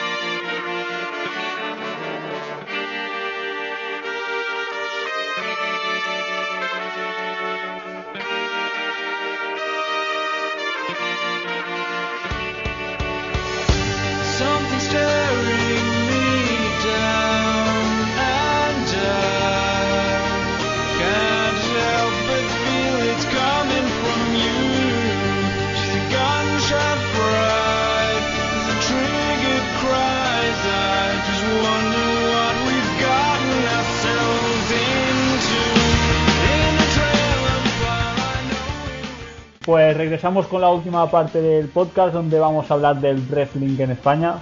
Y en esta oca- ocasión, perdón, nos centramos en la capital donde más momento hay. Eh, vamos con la WWE que ya ha anunciado su primer show del año el próximo 9 de febrero en Tabacalera de Madrid. Se celebrará Fear Factor.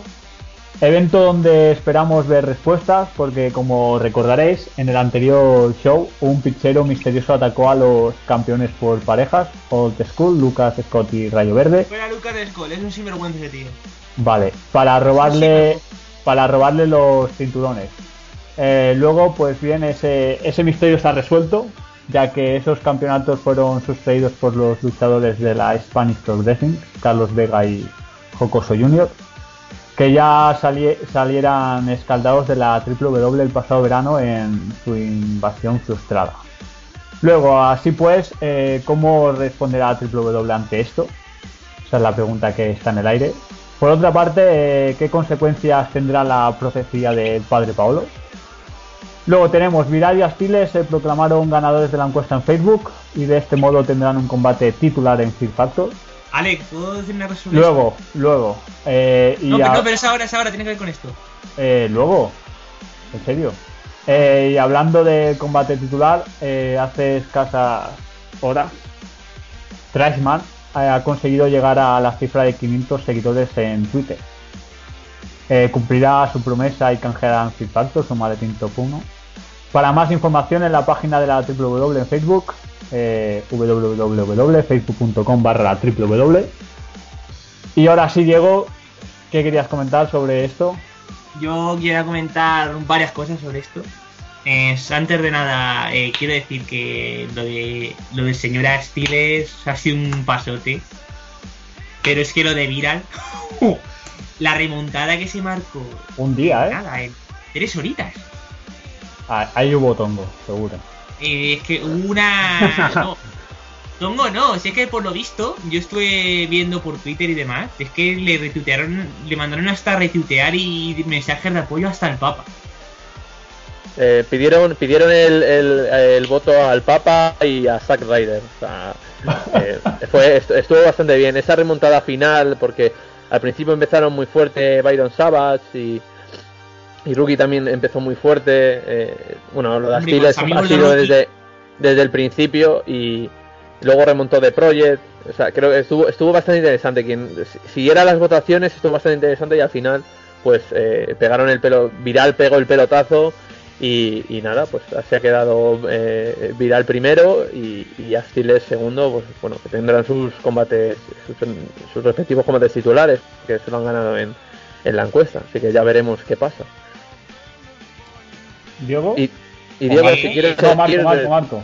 no, no, no, que si Diego quiere seguir, que, que tome la palabra, que nos quedan eh, siete minutos escasos, o sea que Vale, como segunda parte, eh, yo creo que lo de lo de Trashman es para verlo. Pues en serio, la, ha, ha conseguido ya todos los tweets y la verdad es que yo quiero ver cómo lo canjea. La verdad es que de las cosas que más me llaman la atención y que más ganas tengo de ver en el show, el canjeo de Trashman. Vaya personaje. En No, serio, de, es- no de mala ¿eh? sino de buena. Es que en serio, lo del, lo del cucharón de la promo, es que, es que, es que el Leganés, el, el, el Nesquik se echa así. O sea, porque, mm, o sea, entonces, como lo de Espuela, ¿no? En Espuela se dice Bessi y en Ganes se echa así en Squid. claro, eso es. Será eso. Y bueno, yo creo que por mi parte ya ha acabado, mi parte graciosa. Y yo creo que ya ha llegado la hora de ponerse serio. Tienes dos minutos. Dos Dos minutos te damos, ¿eh? Vale, eh, yo creo que lo que como todos habéis podido ver, esta semana he tenido una ligera discusión con un señor, por llamarlo señor, la verdad es que Oh, no... cielo. Oh cielos, oh my god. La verdad es que me ha- no me ha gustado, la verdad, la reacción de él. Eh, yo que siempre he querido luchar en la WWE, la verdad es que por gente como él, me dan ganas de irme al CIL. Así lo digo. Si el CIL Madrid se interesa por mí, por mí, que me llamen. Total, ¿qué quiero hacer yo? ¿Aprender a hacer unos suples bien? Total. Bueno, y la verdad es que su trato va de guay, de sobrado. no sé a cuento de qué. Yo creo que este tío le tenemos que buscar un manager por ahí, de estos que hay de manager de wrestling. Porque no, es que no me gusta su trato. Y la verdad es que por mi parte, yo creo que a lo mejor de aquí se le puede hacer algo. Y lo tengo muy claro, si algún día yo soy wrestler o me subo un ring, va a ser para enseñar a ese tío que hasta aquí ha llegado. Pues en serio, yo, le- yo la verdad es que me ha tocado el alma. Así de simple. Y tengo ganas de venganza, la verdad. Yo, si algún día me dan alguna oportunidad de luchar o de entrenar o de que sea, le voy a partir la cara. Así tal cual. ¿Y por qué? No, y así con grifo. ¿Sabes por qué? Porque tengo dos cojones. Pa, mi, pa chulo chulo mi pirulo. Bien. Un abrazo, Diego. Eh, un abrazo. Bien. Lucas, un saludo desde, desde Finca. Un saludo, no una hostia. Nos escucha, nos escucha. Nos escucha, por eso lo digo. Que. Que bueno. Bueno, sí, si entra- es que yo eh, No me, sé me estoy viendo la situación. Eh, eh, entra Diego a probar a WWE. Puh, Que bueno, que eso será en el 2020, ¿no? Cuando ya no haya gente y esto esté muerto. Cuando- y, y- y vamos- y va- y Cuando y vamos a ir vamos a el resto de, de, de sabores, eh, Presi, o Diego o nosotros. Oh, Diego nosotros. Bueno, bueno. Así que nada. Bueno, Será el día que haya wrestling en Mallorca. bien, bien, Diego, bien.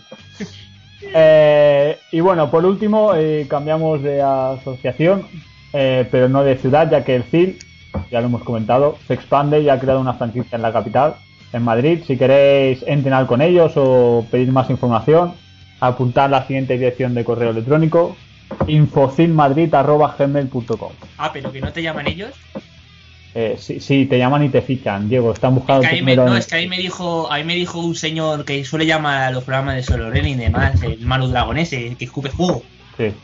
Sí, entre otras cosas, también dice paritas por teléfono y, y lucha muy bien según me han comentado. Eh, la verdad es que no. Que, Que no, que que- dice que le llaman, que no sé qué, no sé cuánto, se ha montado su película ahí. Ese tío yo le recomendaría eh, que se fuera a visitar los dragones de Komodo o algo por el estilo. Vale. Y bueno, para más información podéis entrar en la sección de Wrestling Nacional nuestro blog. Ya sabéis, wrestlingcastpodcastshow.blogspot.com Y con todo esto, aquí termina este primer programa de la nueva temporada, el 41. Ya queda menos para el 50. Muchas gracias a todos por, por estar aquí, por estar con nosotros en la temporada segunda. Dale las gracias a Latino y a Master, que están invitados cuando quieran. Pues Gracias, Alex. eh, muchas gracias a ti y al resto del Ah. equipo por, por habernos invitado, de verdad. Eh, nos los hemos pasado genial. No sé si habré cumplido con mis, con mis dos principales objetivos, que era el de robarme yo y vuestras novias, pero desde luego me lo he pasado eh, genial. Eso desde luego. Muchas gracias. A Sí, ti por, por, por mi parte, muy. Por mi Espe- parte, bueno, espero- muchas gracias por, por habernos hecho la invitación a nosotros y esperamos tener una nueva oportunidad con ustedes y bueno, colaborando mutuamente nuestras web. A ver si tenéis a, a ver si, eh, si os pasáis alguna vez por nuestro podcast, que estáis eh, definitivamente invitados, desde luego. Yo estuve Sí. y lo recomiendo. Muy cordial. Eh, también dar las gracias a Iván. Yo sí, yo sí, perdón, yo sí que yo quiero conocer a Mar. Para dos chicas que somos, tenemos que estar juntas alguna vez, digo. Ah, sí, es. Cierto, cierto. Nada más, será un placer para nosotros. Para dos chicas que somos, yo quiero conocer a Mar. combate quiero de hacer un divas. podcast con Mar. sí. Bueno, desde aquí. Yo lo dejo te aquí ya, ¿eh? Yo lo dejo caer ya. Desde aquí Desde te aquí te realizamos para que la- estés presente en el próximo podcast. Efectivamente, te realizamos una, una invitación oficial a nuestro podcast para la próxima vez. Guay, mola. Su respuesta es guay. Yo me autoinvito, soy así. Está bien, está bien. También dar las gracias a Diego, Marco, Iván. Iván, A mí no ¿Nos me escuchas? gracias. Yo- A mí me paga directamente. sí, Iván, ¿puedes hablar?